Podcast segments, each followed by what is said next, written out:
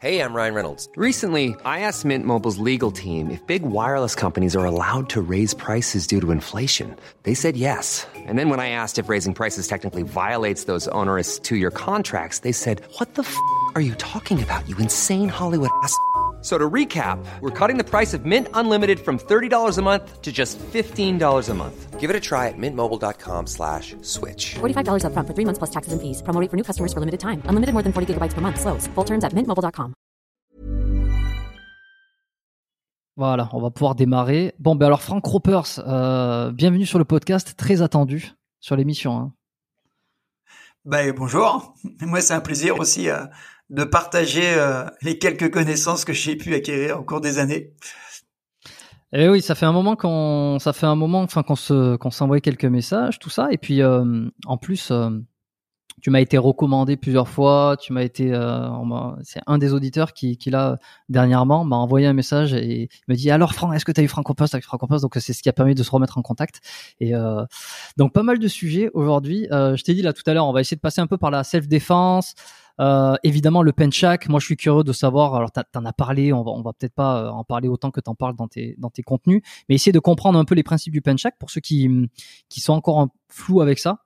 Je suis le premier. Essayer de faire un peu voir un peu la différence dans les euh, euh, en termes de euh, de valeur par rapport au, au Krav par exemple, Euh, parce que le, le penchak et le le Krav c'est souvent les, les deux choses les plus les plus connues dans la self. Mhm.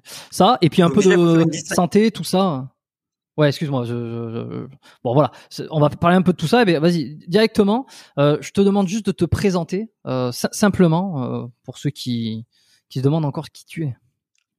D'accord, donc je suis Franck Ropers, j'ai 61 ans depuis vendredi dernier, je suis le papa de trois filles et euh, bon, en fait j'ai commencé le sport très jeune parce que mon père était sportif de très haut niveau, donc j'ai commencé vraiment très très jeune à 4-5 ans. Pour te donner une image, à 5 ans je marchais déjà sur, sur les mains euh, sur la plage, donc euh, j'avais des aptitudes et j'étais entraîné très très jeune. Et ensuite, bah, j'ai intégré euh, le sport de haut niveau. Je suis rentré à l'INSEP, hein, là où il y a l'usine à champions, comme on dit. Et ensuite, euh, suite à une blessure, j'ai quitté l'athlétisme pour euh, donc je pratiquais le triple saut, sur longueur triple saut. J'ai quitté l'athlétisme et je me suis mis donc dans les sports de combat parce qu'on m'avait dit que le sport ça serait foutu pour moi euh, de par la blessure qui était assez grave au niveau de la colonne vertébrale. Et bon, je l'ai refusé. Je me suis dit euh, il y a des trucs à faire, donc je me suis musclé tout seul, sans kiné. Je me suis pris en main. J'ai regardé des livres comment on pouvait faire pour muscler les lombaires et un peu te- tenir cette colonne avec les, les charnières euh, qu'on peut retrouver les gouttières de chaque côté de la colonne. Et puis bah j'ai repris euh, la boxe, sport de combat, donc boxe, boxe thaï, boxe anglaise, boxe française. Et puis en 84, j'ai découvert le penchak silat, qui est une discipline qui m'a paru extrême, parce qu'il n'y a pas de règle. Le but c'est de survivre. Donc pour faire très court, là après on va enchaîner, hein, mais donc je suis vraiment parti euh, du sport de haut niveau pour aller vers les sports de combat et ensuite les arts martiaux, tout en travaillant sur tout ce qui est, on en parlera sûrement, tout ce qui est lié euh, à l'aspect mental, très important pour moi. Et c'est après, avec l'âge, que je me suis dirigé vers la santé. J'ai continué sur le mental et la santé. Voilà, voilà où j'en suis à peu près actuellement. Ok, ok, ok. Bah ça fait un bon tour d'horizon. Donc le penchak. Alors, euh, comparativement au krav maga, comment on le définirait? C'est quoi les grandes différences? Euh, Et qu'est-ce qui, qu'est-ce qui fait que le penchak est, est pour toi quelque chose qui t'a, Alors, qui t'a plus, euh, qui t'a plus pris qu'un autre ouais. Alors le Krav Maga, donc déjà j'apprécie beaucoup, c'est quand même assez proche du Penchak. La seule différence, c'est que le Krav Maga est un système. On sait que c'est l'art des commandos israéliens, hein, c'est c'est un art de guerre euh, qui est fait pour ça, donc c'est un système.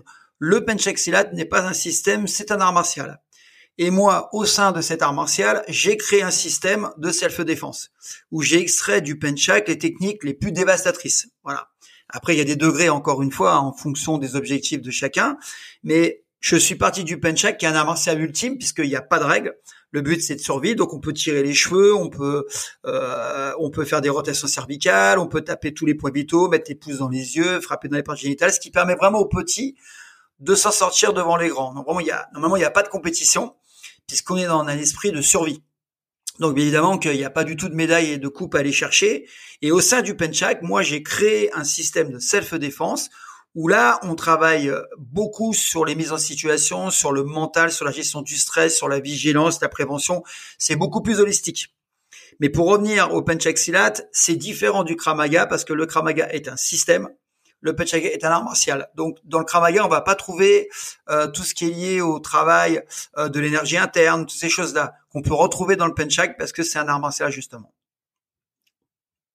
Mais euh, justement, c'était la question que je me posais. C'est quoi la, réelle différence entre un art martial et un sport de self-défense, mis à part le travail sur soi Est-ce que c'est pas les katas, les l'harmonie alors, bien sûr, ouais, en fait, l'art martial, c'est un art de guerre à l'origine, hein, mais c'est quand même quelque chose qui amène l'homme, quand je dis l'homme, hein, c'est l'homme, la femme en général, à devenir plus fort, à avoir euh, quelque part, c'est presque du développement personnel, c'est presque un outil de développement personnel, donc un corps plus fort, un corps avec un mental euh, plus solide, avec une capacité, une résistance plus importante et la capacité à se défendre. En fait, l'art martial, il arrivé, euh, on, regarde un peu ce qu'ont fait les Shaolin. Hein. Avant, les, les, les, moines Shaolin, ils faisaient que méditer et ils ont voulu renforcer le corps grâce à l'art martial et aussi acquérir les techniques pour se défendre.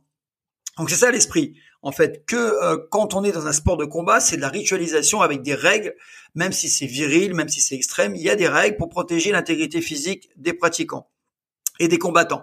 La self-défense, c'est encore autre chose. Dans l'art martial, on ne travaille pas tout ce qui est en amont. C'est qu'on travaille pas euh, la gestion du conflit en paraverbal, non verbal. On travaille pas tout ce qui est vigilance. On travaille pas tout ce qui est euh, du domaine de la prévention. C'est pas abordé ça en cours. Et moi, je l'aborde dans la self. Voilà, c'est la différence. L'art martial, c'est vraiment purement technique, purement mental. Que la self, c'est beaucoup plus global. On va parler de secourisme, on va parler d'état d'esprit, on va parler de choses. C'est vraiment un outil la CEF, c'est un outil dans l'art martial pour moi. C'est très différent. Toi, je vais te donner un exemple. Euh, quand je vais dans les entreprises ou quand je, parce que je suis pas mal, j'interviens beaucoup en tant qu'intervenant sur la gestion des conflits. Là, je parle pas de penchak, je parle de self. Par contre, quand je vais dans un club où, j'apprends donc les techniques de combat, là, je pratique le penchak. Voilà, il y a une grosse différence. Ok, et pourquoi le, le Penchak euh, Qu'est-ce qui t'a donné euh, envie de, de t'y intéresser et qu'est-ce qui t'a donné envie de prendre cet art martial-là pour le transformer, pour y mettre un, système de, de, de self-défense, alors que des, des, arts martiaux, il en existe euh, bah, En fait, on dit toujours qu'il n'y a pas de hasard et c'est ce qui s'est passé. Bon, une anecdote en fait, c'est parti d'une anecdote, j'avais 20 ans, donc je pratiquais 4-5 heures de, de Muay Thai et de Boxe Thai par, par jour. Donc je m'entraînais beaucoup, j'avais un bon niveau et j'ai été pris dans, dans une histoire. En fait, un de mes amis euh, s'est fait agresser dans un bar en vacances. On est venu me chercher pour euh, que je puisse le défendre et j'ai eu beaucoup de difficultés à m'en sortir parce que je suis tombé sur deux costauds. Donc moi j'avais 20 ans, je faisais environ 85-90 kilos et je suis tombé sur deux armoires à glace. Des, des, gros pêcheurs qui savaient se battre et j'ai eu beaucoup de difficultés à m'en sortir et je me suis dit c'est pas possible je m'entraîne 4 heures par jour et je suis incapable de m'en sortir face à des gars qui pratiquent pas même sur des bagarreurs. Donc j'ai cherché un, un, art ultime. Donc le premier que j'ai vu, c'est le Krav Maga, effectivement, euh, mais ça me semblait pas assez ultime à mon goût. Ça veut pas dire que ça allait pas. Hein. Par contre, quand j'ai vu le Penchak Silat dans le magazine Karate Bushido et j'ai vu que là, le but ultime, c'est vraiment survivre, que c'était une technique pour la jungle, qu'il y avait vraiment un état d'esprit de guerrier. Et quand j'ai pratiqué la première fois en 84, j'ai dit waouh, ça, ça me plaît. Il y a du bâton, il y a du couteau, il y a du vis de rue, il y a tout dedans. Et je lui dis ça, c'est ce que je veux faire. Et là, je m'y suis employé, à me s'entraîner 4-5 heures, voire 8 heures par jour pendant des années. Hein. Ok. Et les autres sports de, les autres euh, activités de self-défense, à part le Krav Maga, c'est quoi qui existe d'autre? Oh bah il y a beaucoup de choses, hein. Il y a le close combat, il y a il y a un concept de Lee Morrison, il y a beaucoup de gens qui ont créé des concepts en fait. Ce sont des concepts. Ce qui fait la différence, bah, c'est l'état d'esprit de la personne, c'est la façon dont il voit les choses et surtout euh, ce qu'il était à l'origine, s'il était plus boxeur, s'il était plus dans le, grappling, s'il était plus dans le pied-point. En fait, ce qui fait la différence, c'est l'homme et avec un croisement, je dirais, euh, avec ce ce qui ce qu'il a pratiqué. Et c'est ce qui fait les différences dans la pratique, c'est ce qu'on voit. Mais bon, un homme, c'est deux bras, deux jambes, une tête. Euh, en général, il n'y a pas des grosses différences. Hein. Hmm. Ok. Bon, j'imagine que tu es, au fait euh, de ce qui se passe avec les débats sur la self-défense, utile ou pas utile. Euh, c'est vrai que j'ai reçu euh, il y a quelques semaines Cyril Diabaté, qui est quelqu'un qui, qui ne qui ne qui n'est pas pour la self-défense, mais plus pour le, le, MMA en tant qu'efficacité sur le terrain, pour plein de pour plein de sujets. ça fait donc toi tu découvres ça à 20 ans. Aujourd'hui tu à 60 donc ça fait presque 40 ans que tu pratiques le pencha, que tu que es un peu dans le milieu de la self-défense mêlé avec les arts martiaux. Euh, as eu des débats avec Cyril, tu as eu des débats avec, avec d'autres. Ouais. Au bout de 20 au bout de 40 ans, quel est, toi, ton avis? Après avoir passé tout ça, est-ce que tu as eu des agressions? Est-ce que tu as vu des gens se faire agresser? Est-ce que tu, tu, tu, juges que c'est vraiment intéressant de faire de la self? Est-ce que tu penses que ça peut être un, un complément de notre sport de combat? Où c'est que tu te situes dans ta pensée là-dedans? Bon, En fait, c'est super complexe parce que déjà, ça va dépendre de ton âge, ça va dépendre de ton état d'esprit, ça va dépendre du temps que tu vas mettre dans la pratique. Ça, il y a tellement de paramètres à prendre en ligne de compte. Moi, ce que je pourrais dire simplement, c'est que euh, la self-défense de quelqu'un de 20 ans ne sera pas la même que quelqu'un de 75 ans, surtout s'il est sédentaire. Donc en fait, pourquoi ce débat existera toujours? Parce que c'est un faux débat et c'est un débat puéril. Euh, Cyril, par exemple, que je connais bien, que j'apprécie, hein, parce que c'est quelqu'un de sympathique, on s'est rencontrés, on a eu des bons échanges. Hein. Euh, il est professionnel de MMA. Il fait 1m98, il fait 100 kg de muscles il se compare avec Monsieur, Madame, tout le monde. Donc déjà, c'est pas possible. C'est comme comparer Bolt euh, avec euh, le jogger du dimanche. C'est un autre monde. Ça veut, donc ça veut dire que Bolt, lui, a le droit de courir. C'est le meilleur du monde, on le sait. Et ceux qui font du jogging n'ont pas le droit de courir et ne seront pas le droit de se faire plaisir et ne peuvent pas acquérir une meilleure santé et une capacité à courir. C'est un peu ça. Donc c'est une analogie que je voulais faire par rapport à ça. Donc c'est un faux débat. Parce que moi, je vais te raconter une anecdote qui existe qui a plus de 30 ans ouais, elle a même 40 ans. Et là, ça résume tout de suite le faux débat et les discussions pu finir qui sont pour moi puériles et qui sont faites pour les enfants. Je m'explique. Il y avait un, cours de karaté et un cours de taekwondo. Et il y avait une mauvaise ambiance entre les deux profs parce qu'il y en a un qui bouffait un peu sur le cours de l'autre, donc ça crée mauvaise ambiance. Entre les deux profs, il n'y avait pas plus euh, d'animosité que ça. Sauf qu'entre les élèves, il y avait effectivement euh, des micro-conflits.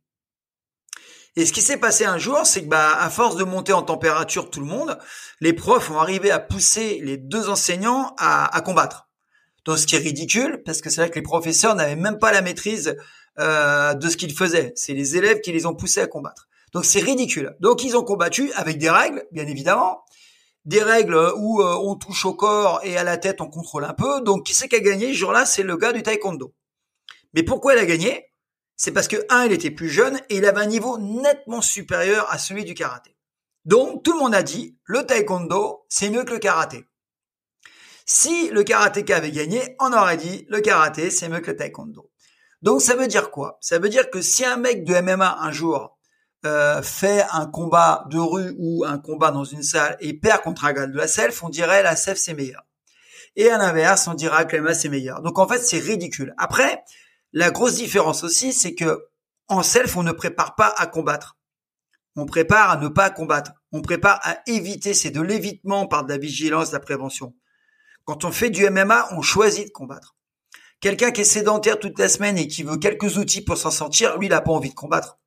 Il veut éviter et on lui donne quelques techniques pour s'en sortir. Mais c'est le, dernier maillon de la chaîne. Bien évidemment que moi, j'apprends aux gens à tout faire pour ne pas combattre.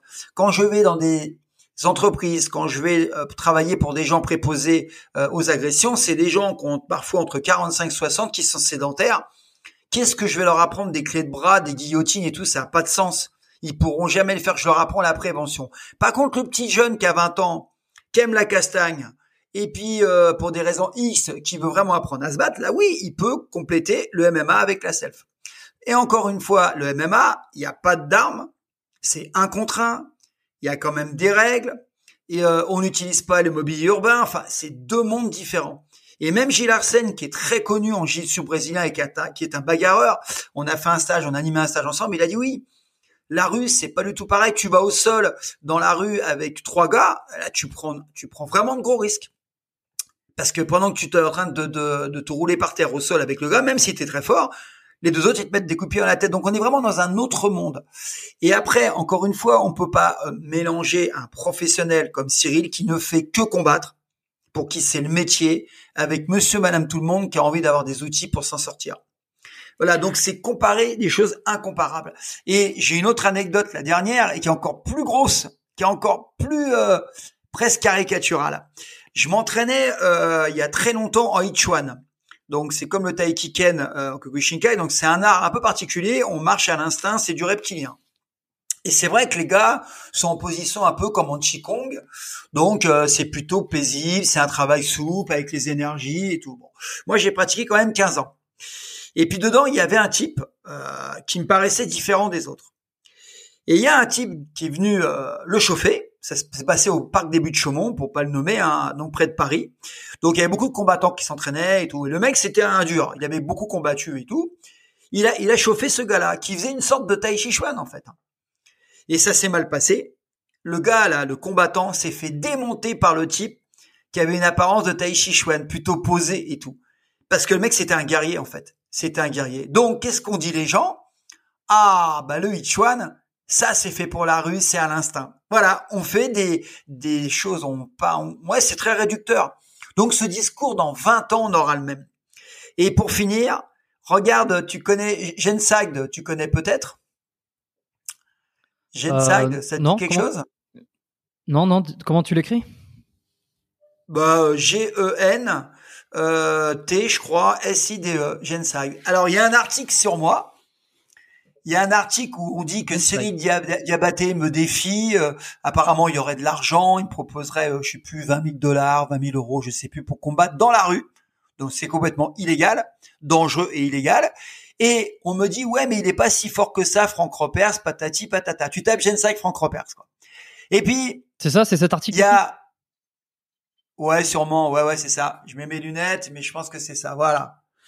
Ouais, je vois pas trop, mais c'est ça, ouais. Et il y en a un deuxième qui est sorti dix jours après où on dit, ah non, Franck Repers, c'est pas un rigolo parce que les plus grands l'ont rencontré. Qu'est-ce qu'en pensent les plus grands? Donc il y a Fouad Esbiri qui est quand même champion du monde d'MMA et de Muay Thai. Euh, t'as Skarboski. Enfin, il y a des champions qui disent ah ouais, mais Franck c'est pas rigolo. Il a 40 ans de pratique, c'est pas rigolo. Voilà. Donc si tu veux, pour faire court, tu vois, c'est ça, c'est puéril, c'est du buzz à deux balles. Et ce que je reproche à Cyril, c'est qu'à un certain âge, je lui ai dit, hein, on n'est pas dans cette orientation à un certain âge, on est dans le partage, euh, on critique pas les autres, mais on se construit par rapport à sa pratique. Et comme je dis, si tu veux faire le buzz euh, sur YouTube, il faut mieux que tu le fasses à travers tes compétences, qu'il en a, et il en a beaucoup en plus, qu'à travers des critiques. Et maintenant, malheureusement, les algorithmes de YouTube aiment le clash, aiment ça et favorisent ça. Donc, les gens vont dans ce sens. Et à mon avis, c'est une erreur. Voilà, ça c'est pour finaliser euh, sur le sujet. Ok. Euh, qu'est-ce qui fait qu'aujourd'hui il n'existe euh, pas encore, ou alors euh, peut-être que ça existe, mais que je suis pas au courant, de, de compétition, par exemple spéciale self-défense, tu vois, des, des, des combats de self-défense ou quoi, ce qui permettrait de d'essayer, comme un peu le MMA, comme comme la boxe taille, de mettre en, en, lumière une pratique, non pas que des choses qui sont chorégraphiées, mais qui seraient aussi de l'ordre du, du, spontané, du, du, du combat. Alors, il y en a qui ont essayé de le faire il y a la chaîne Karate Bushido qui a essayé de le faire. Ils se battent dans un bar avec des gants, avec un casque. Mais c'est des gants et un casque. Donc, il y a encore des règles.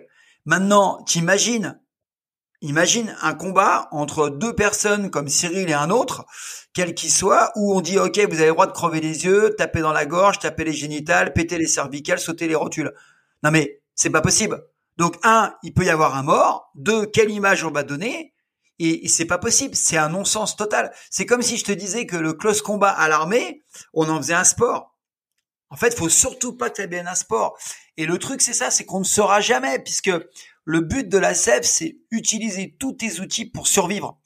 Donc ça a pas de sens. C'est comme si tu, la guerre, comme si tu comparais la guerre avec le, le, le paintball, quoi. Ça a pas de sens. Hmm.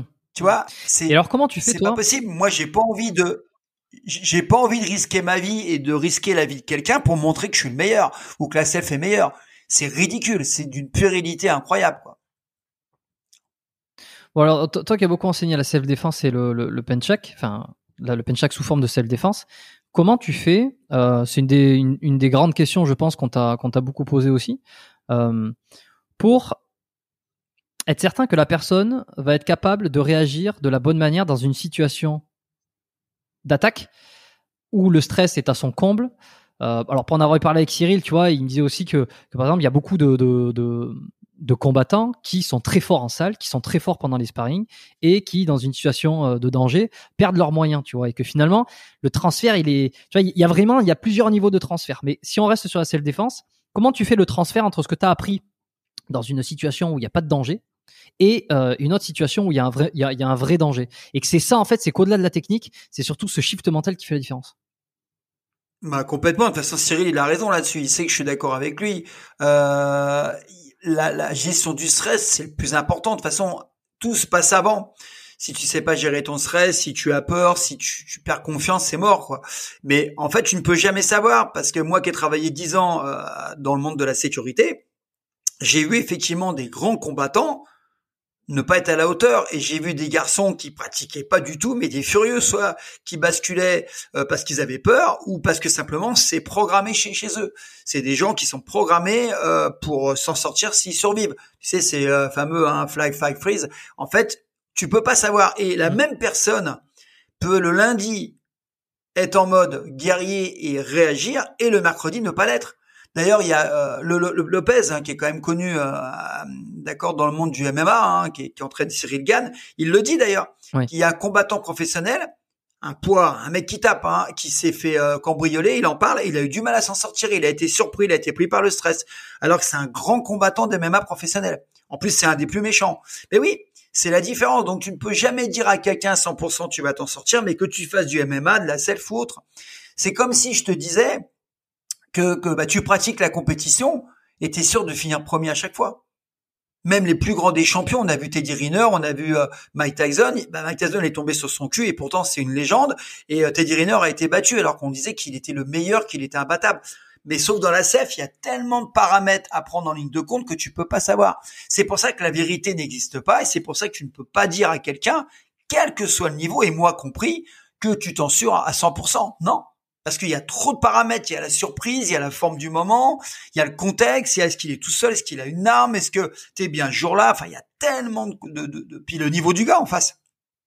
Tu vois, hmm. il y a, il y a beaucoup et c'est pour ça que si tu fréquentes, je vais pas m'étaler parce que j'ai pas le droit d'en parler, mais tu doutes bien que je suis intervenant pour des gens des forces spéciales et autres. Euh, je, je, je, suis consultant et ils le savent pour, je vais pas les nommer, hein, pour des groupes d'élite. Et tu verrais comment ils sont humbles par rapport à ça. Ils sont super entraînés, ils sont super forts. Cependant, ils te disent qu'ils sont jamais sûrs à 100% et combien de missions n'ont pas été réalisées telles qu'ils le font à l'entraînement? Alors comment je fais moi? Parce que c'était ta, ta, question à l'origine. Bah c'est simple, c'est pendant les entraînements à un certain niveau, on pratique les mises en situation où là on frappe vraiment on met ce qu'on appelle des protections style Redman, on frappe vraiment et on crée des situations assis, couchés au restaurant, dans un coin de mur, à plusieurs, dans le noir, avec couteau, bâton. On crée des situations de stress.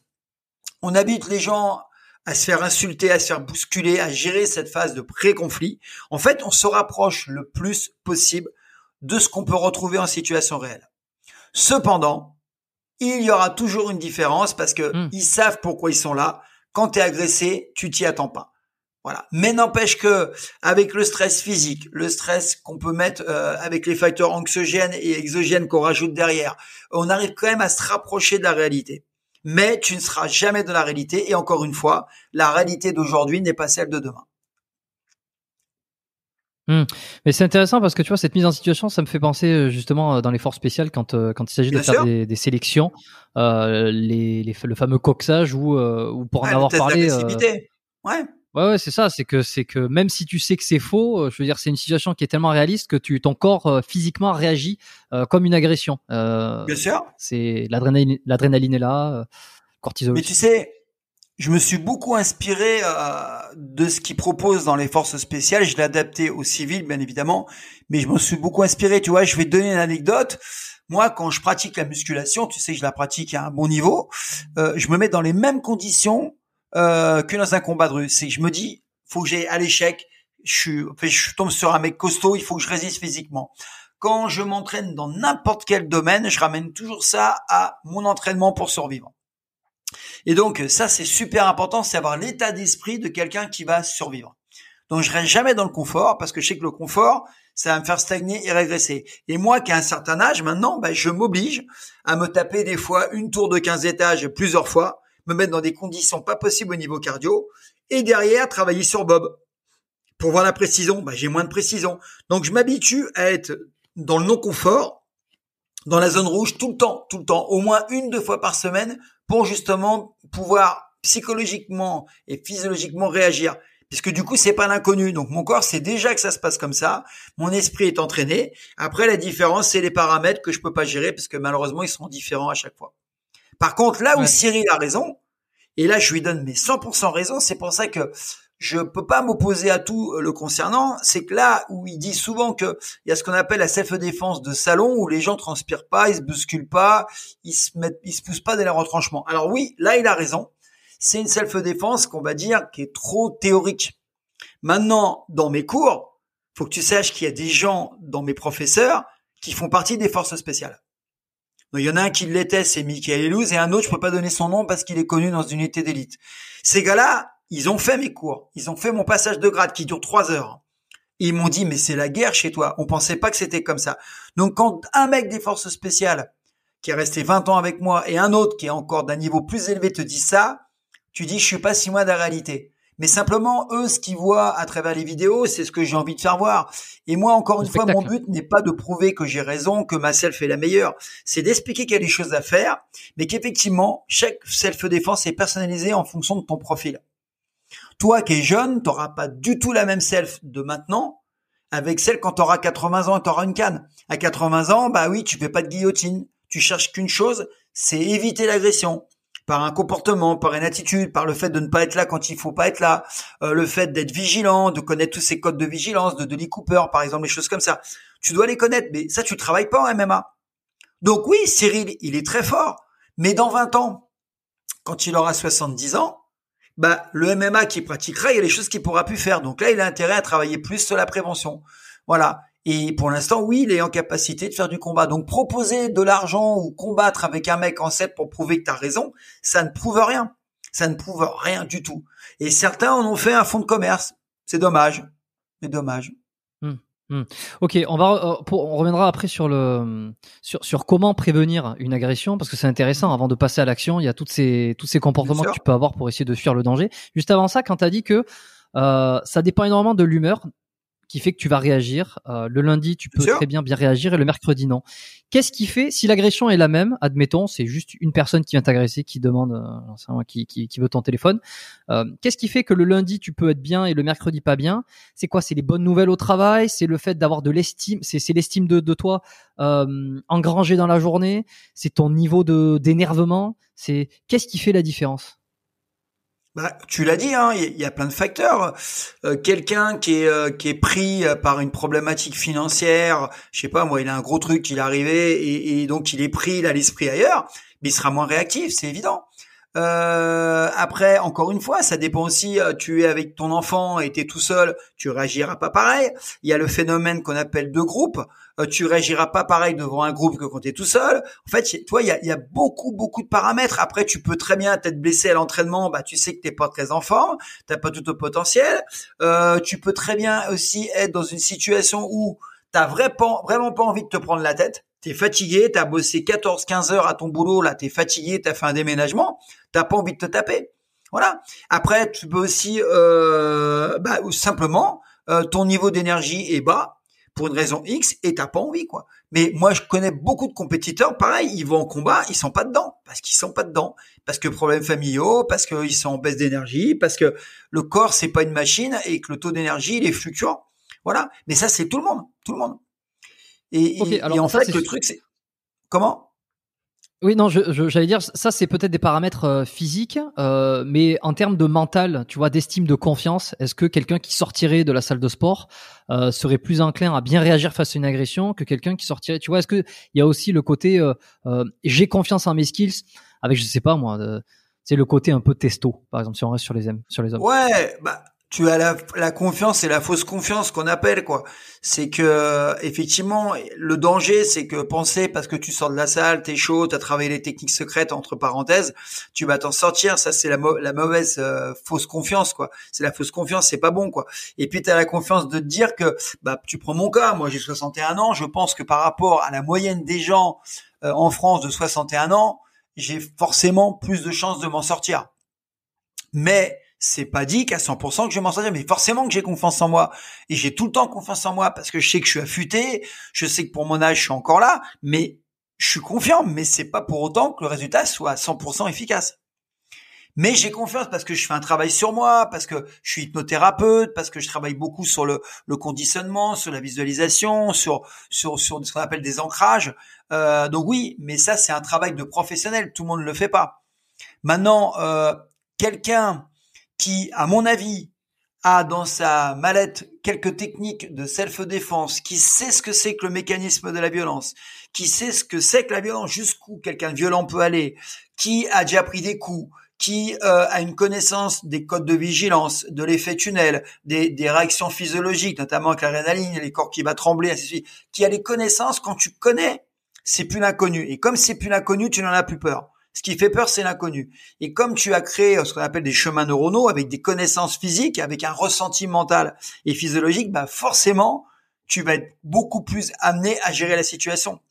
Si c'est l'inconnu, c'est la première fois, c'est la panique, t'as aucun repère. Donc tu es en panique. Si tu l'as déjà vécu, quel que soit le degré, bah tu as un avantage. Ça, je dis toujours que oui, pratiquer la self-défense, c'est pas être champion de boxe MMA, mais c'est quand même un plus par rapport à quelqu'un qui n'a rien fait du tout. Mais encore une fois, le sport de combat, les arts martiaux, c'est un choix et tu travailles le combat, tu fais le choix de combattre. La self-défense, c'est complètement l'inverse. Tu décides de mettre en place des stratégies pour ne pas combattre, ne pas te retrouver en situation compliquée. C'est l'énorme différence. C'est, elle est fondamentale. Hmm. Hmm, je vois, je, saisis bien. Est-ce que toi, tu t'es retrouvé à titre personnel dans des fois dans des agressions ou euh, t'as pas pu sortir euh, si victorieux que ça? Euh, je vais te paraître prétentieux. Euh, je me suis, toujours bien sorti, soit euh, par la parole, le positionnement, par la ce qu'on appelle la désescalade avec la négociation, soit physiquement, euh, j'ai bien géré. Ouais. Bon, déjà, j'ai jamais été agressé. J'ai déjà été dans des histoires quand je travaillais dans le monde de la nuit. Forcément, c'est ton métier. J'ai déjà été confronté à des situations conflictuelles. Euh, j'ai déjà dû agir physiquement, mais jamais dans des choses euh, très hard, tu vois. Jamais j'ai mis euh, 10 coups de genou dans la tête d'un mec, hein, tu vois. Voilà. Hmm. J'ai toujours géré euh, comme je devais gérer, quoi. Voilà. Ok. Et alors, est-ce que lorsque ça t'est arrivé, c'est une situation d'agression t'est arrivée, est-ce que tu t'es rendu compte le fait de l'avoir vraiment en, en, en réel, est-ce que tu te dis tiens, ça se passe un tout petit peu différemment de comme je le pensais, donc je vais adapter à mes cours Est-ce qu'il y, a eu des choses, des modifications comme ça où tu te dis tiens, le réel, c'est beaucoup ce que fait karaté Bushido aussi, c'est de se dire bah tiens, voyons le réel, ce qui se passe, et en fonction du réel, ah, on se rend compte que là, ce qu'on faisait pendant des mois ou des années, c'est pas exactement comment ça se passe. Est-ce qu'on peut pas essayer de modifier un petit peu, tu vois? Ah bah complètement. Bah, de se rapprocher de ça. Hein, ça n'a rien à voir. Bon, déjà, ce que font karaté Bushido, c'est la ritualisation, puisqu'ils choisissent quelqu'un pour une expérience sociale. Donc ils choisissent. Est-ce que tu veux bien me mettre un coup de poing dans la gueule? Donc ça veut dire que tu sais déjà que tu m'en prends dans la gueule. C'est pas une agression. Deuxièmement, il y a des protections.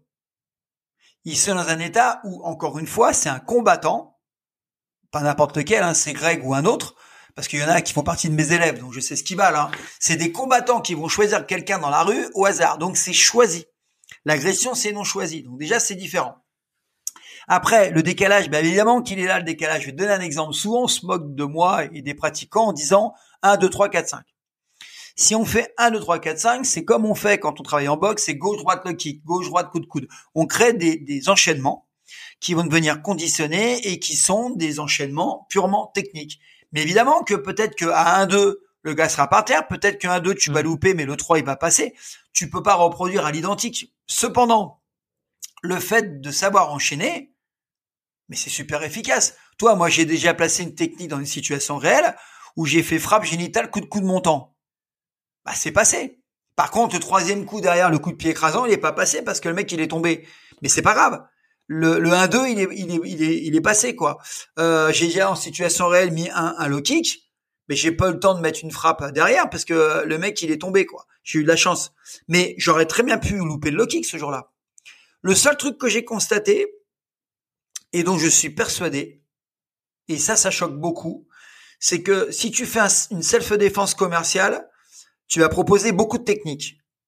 Si par contre tu fais une self-défense où vraiment tu cherches à être le plus honnête possible, ton nombre de techniques va être très diminué. Le cahier des charges des techniques va être diminué. Pourquoi? Parce qu'en situation de stress, tu vas tomber en reptilien. Donc ça va être que les mouvements moteurs grossiers qui vont fonctionner. Et tout ce qui est clé, tout ce qui est coup de pied retourné, coup de pied haut, les choses compliquées, ça marchera pas. Parce que c'est de 140 plus 700 minutes, on sait que ça passe plus. Donc ce que j'ai fait, c'est que j'ai réduit énormément le panel technique pour qu'en situation de stress, tu ne sois pas amené à réfléchir, que ça soit instinctif. Donc plus tu réduis dans le technique, plus tu seras efficace. C'est au même titre qu'un champion en judo, en karaté, il a un ou deux spéciaux. Voilà, parce qu'il sait très bien que son cerveau en stress, par contre, tu l'as tellement travaillé que c'est efficace. moi, par exemple, moi, mon spécial, c'est pique aux yeux et coup de pied écrasant coup de pied écrasant, euh, c'est mon spécial. En deuxième, c'est le low. Mais en premier, c'est le coup de pied écrasant. Donc, je suis conditionné depuis des années à mettre des coups de pied écrasants. Donc, forcément que ça va sortir en situation de stress. Alors, je peux louper, mais il y a de fortes chances que ça sorte rapidement. Donc voilà, Ok, euh, je sais pas si c'est arrivé, mais est-ce que tu, est-ce que si on te proposait euh, d'aller sur une, une expérience de, rue comme ça sur la chaîne Karaté Bushido, est-ce que tu accepterais ou est-ce que tu trouves que c'est limité euh, ou est-ce qu'ils t'ont déjà, Greg, t'as déjà euh, proposé d'y aller? Non, déjà il m'a jamais proposé. Hein, je l'ai vu Greg, hein, parce qu'il était au, au Maccabi où je faisais des passages de grade. Non, parce que déjà ça m'intéresse pas. Ça m'intéresse pas. J'ai pas besoin de prouver. En plus, ça prouvera rien euh, ça prouve rien. Ça, c'est encore une fois, c'est c'est faire plaisir aux voyeurs de YouTube. Moi, je rentre pas là-dedans, j'ai passé l'âge, ça m'intéresse pas du tout. Euh, j'ai autre chose à faire, quoi. La preuve, c'est que regarde, il y a des bagarreurs de rue, il y a des gens qui sont mes élèves. Euh, Michael Elouz, mm. euh, ça a été un de mes élèves, il a participé à des trucs, donc euh, bah mon élève mm. l'a fait. Qu'est-ce qu'il en est sorti? Rien du tout. Alors, il y en a qui disent ouais, il est fort, Michael Elouz. Non, il est pas fort. C'est Greg MMA. Greg MMA est fort, mais c'est un homme contre un homme, c'est pas un style contre un style, ça prouve rien du tout. Donc en fait, je n'apporterai rien de plus. La preuve, c'est que Richard Duyeb a fait un truc sur le Krav Maga. Bah là, tout le monde dit le Krav Maga, c'est n'importe quoi. Il y en a qui disent c'est super.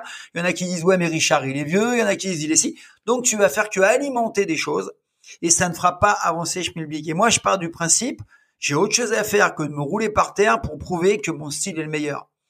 Tu sais, euh, il y a, on arrive à un certain âge, euh, tu passes à autre chose, quoi. Tu vois, je te, il y a 20 ans, je l'aurais même pas fait parce que il n'y a pas d'intérêt. C'est encore une fois, c'est du, c'est du voyeurisme pour moi. Alors, ce qu'ils font, c'est très bien. Tu, tu, trouves que c'est pas si utile que ça finalement d'essayer de. Ouais. Mais si tu veux, moi, je n'apporterai rien euh, à la société avec ça, quoi, rien du tout. Au même titre qu'un autre, hein, d'ailleurs. Ok, bon alors comment tu fais pour te, te débarrasser d'une agression euh, avant de rentrer dans le contact? Euh, Tu m'as parlé un peu de... Alors tout à l'heure, tu as parlé du verbal, du non-verbal, du paraverbal. C'est quoi pour toi la différence? J'ai du mal à saisir le, entre le non-verbal et le paraverbal. Alors, euh, le non-verbal, bah, c'est ton positionnement, c'est ton attitude, euh, ton fonctionnement. Euh, est-ce que tu marches vite, pas vite T'as les jambes écartées Est-ce que tu as, un torse qui est bien droit Est-ce que tu as la tête relevée Est-ce que tu, tu observes Voilà. Ça, c'est ça. C'est le corps, en fait, le non-verbal. Le paraverbal, ça va être plus lié euh, à, des, à des rictus, à des gestes. Euh, ça va être peut-être le ton que tu vas employer. D'accord? Et le verbal, bah, c'est les mots. C'est est-ce que tu plutôt t'as des t'as des phrases du genre familière Est-ce que tu as des phrases insultantes? Tu vois, tu vas mesurer tout ça et tu vas pouvoir un peu scanner et voir qui t'a en face, quoi tu vois, tu vas bien te rendre compte que quelqu'un qui marche avec des petits pas, qui a la tête baissée, qui longe le mur, et si tu lui dis bonjour et qui tremble et qui a une voix très aiguë, bah tu vas pas le mettre dans une catégorie quelqu'un qui a un pas dynamique, qui est bien musclé, qui est sûr de lui, qui regarde l'environnement, qui est pas sur son téléphone. Euh, et puis si tu l'abordes, tu dis bonjour, oui, euh, qu'est-ce qu'il voulez euh, C'est pas du la même chose. Donc forcément, l'autre, il te choisit pas par hasard quand il t'agresse. Bah, il va plus agresser quelqu'un qui est en mode victime que quelqu'un qui est sur de lui, qui alerte, même s'il n'est pas costaud. Donc ça, ça se travaille. C'est pour ça, c'est la base de la self-défense. Ça. Les gens n'attaquent pas par hasard. Ils attaquent, à part les attaques surprises mmh. où tu tombes sur un toxico euh, euh, qui te prend. Mais les gens, ils sont pas fous. D'ailleurs, moi, ça me fait marrer. Mais quand tu vois les expériences sociales, encore une fois, euh, bah, qu'ils aillent dans le moi, j'ai des endroits où les mecs c'est des dingos euh, et les mecs ils vont te mettre un coup de surin et, et bah, faire les expériences sociales dans ce monde-là, bah, tu vas voir que c'est plus la même là. Là, c'est plus la même. Tu choisis. Si tu fais un, tu choisis un combattant, évidemment, tu vas pas choisir un mec que tu sais que tu vas te faire défoncer. Ben non. C'est, c'est un, réflexe à ta vie que c'est inconscient. Mais en hypnose, on le sait, ça. En hypnose, on travaille beaucoup sur ce domaine-là. L'inconscient, il prend vite le dessus sur le conscient. Ben oui. T'imagines, tu vois, les, les, les, prisons américaines où il y a des détenus super dangereux.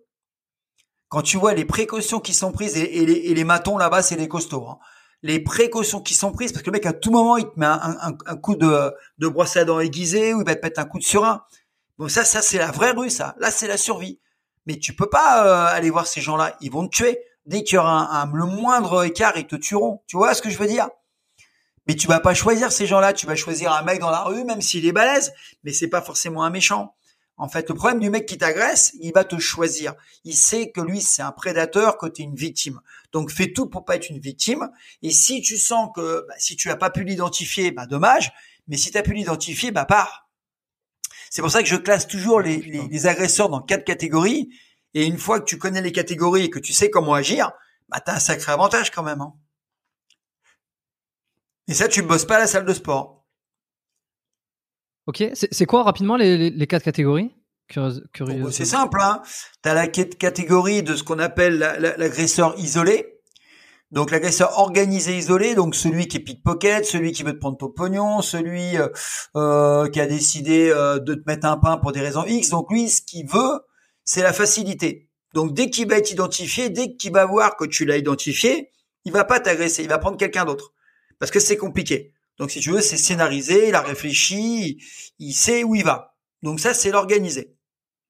L'agresseur qui est isolé, non organisé, là c'est plus compliqué parce que c'est le camé, c'est le mec, le prédateur sexuel qui marche à l'instinct, c'est le psychopathe. Donc lui, tu pourras pas le raisonner. Donc lui, le seul moyen de t'en sortir, c'est fuir si tu l'as identifié, ou alors aller au fight pour t'en sortir. Et après, tu as une autre catégorie, c'est ce qu'on appelle les agresseurs en groupe, qui sont organisés. Donc là, t'es mort. C'est-à-dire que c'est le gang, c'est les gens qui sont organisés pour te kidnapper, donc c'est on est très peu concernés. Hein. C'est des professionnels, c'est les, les, euh, braqueurs, c'est des gens, ils savent depuis six mois qu'ils vont t'attaquer, tout est structuré, il y a la valeur algébrique qui est là en plus, tu t'en sors pas. Et tu as le gang ou le groupe non organisé, c'est les mecs qui font les cons en bas de l'immeuble, et puis il y a une petite nana qui passe, ou toi tu passes, ils, ont envie de te provoquer, et puis le premier qui te provoque, bah, il va être poussé par le groupe, et là tu te retrouves dans la merde face à plusieurs gars. Donc là, c'est le non organisé. Là, tu peux t'en sortir si tu feras vite et si tu te sauves. Mais le mieux, c'est identifier, se barrer. Donc tu vois, tu as des profils différents. C'est les quatre familles de base. Hein. Après, tu en as d'autres. Hein. Tu as les sous-familles. Hein. Et donc, tu vas voir qu'en fonction de ça, tu peux t'organiser une défense. Mais on voit bien que ce qui revient à chaque fois, c'est la prévention.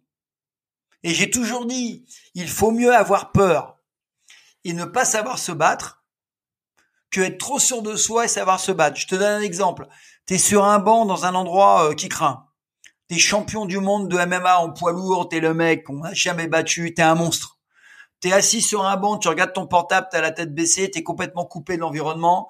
T'as trois mecs qui tombent dessus et un qui passe derrière, qui te met le couteau sous la gorge. T'es mort. Champion ou pas, t'es mort.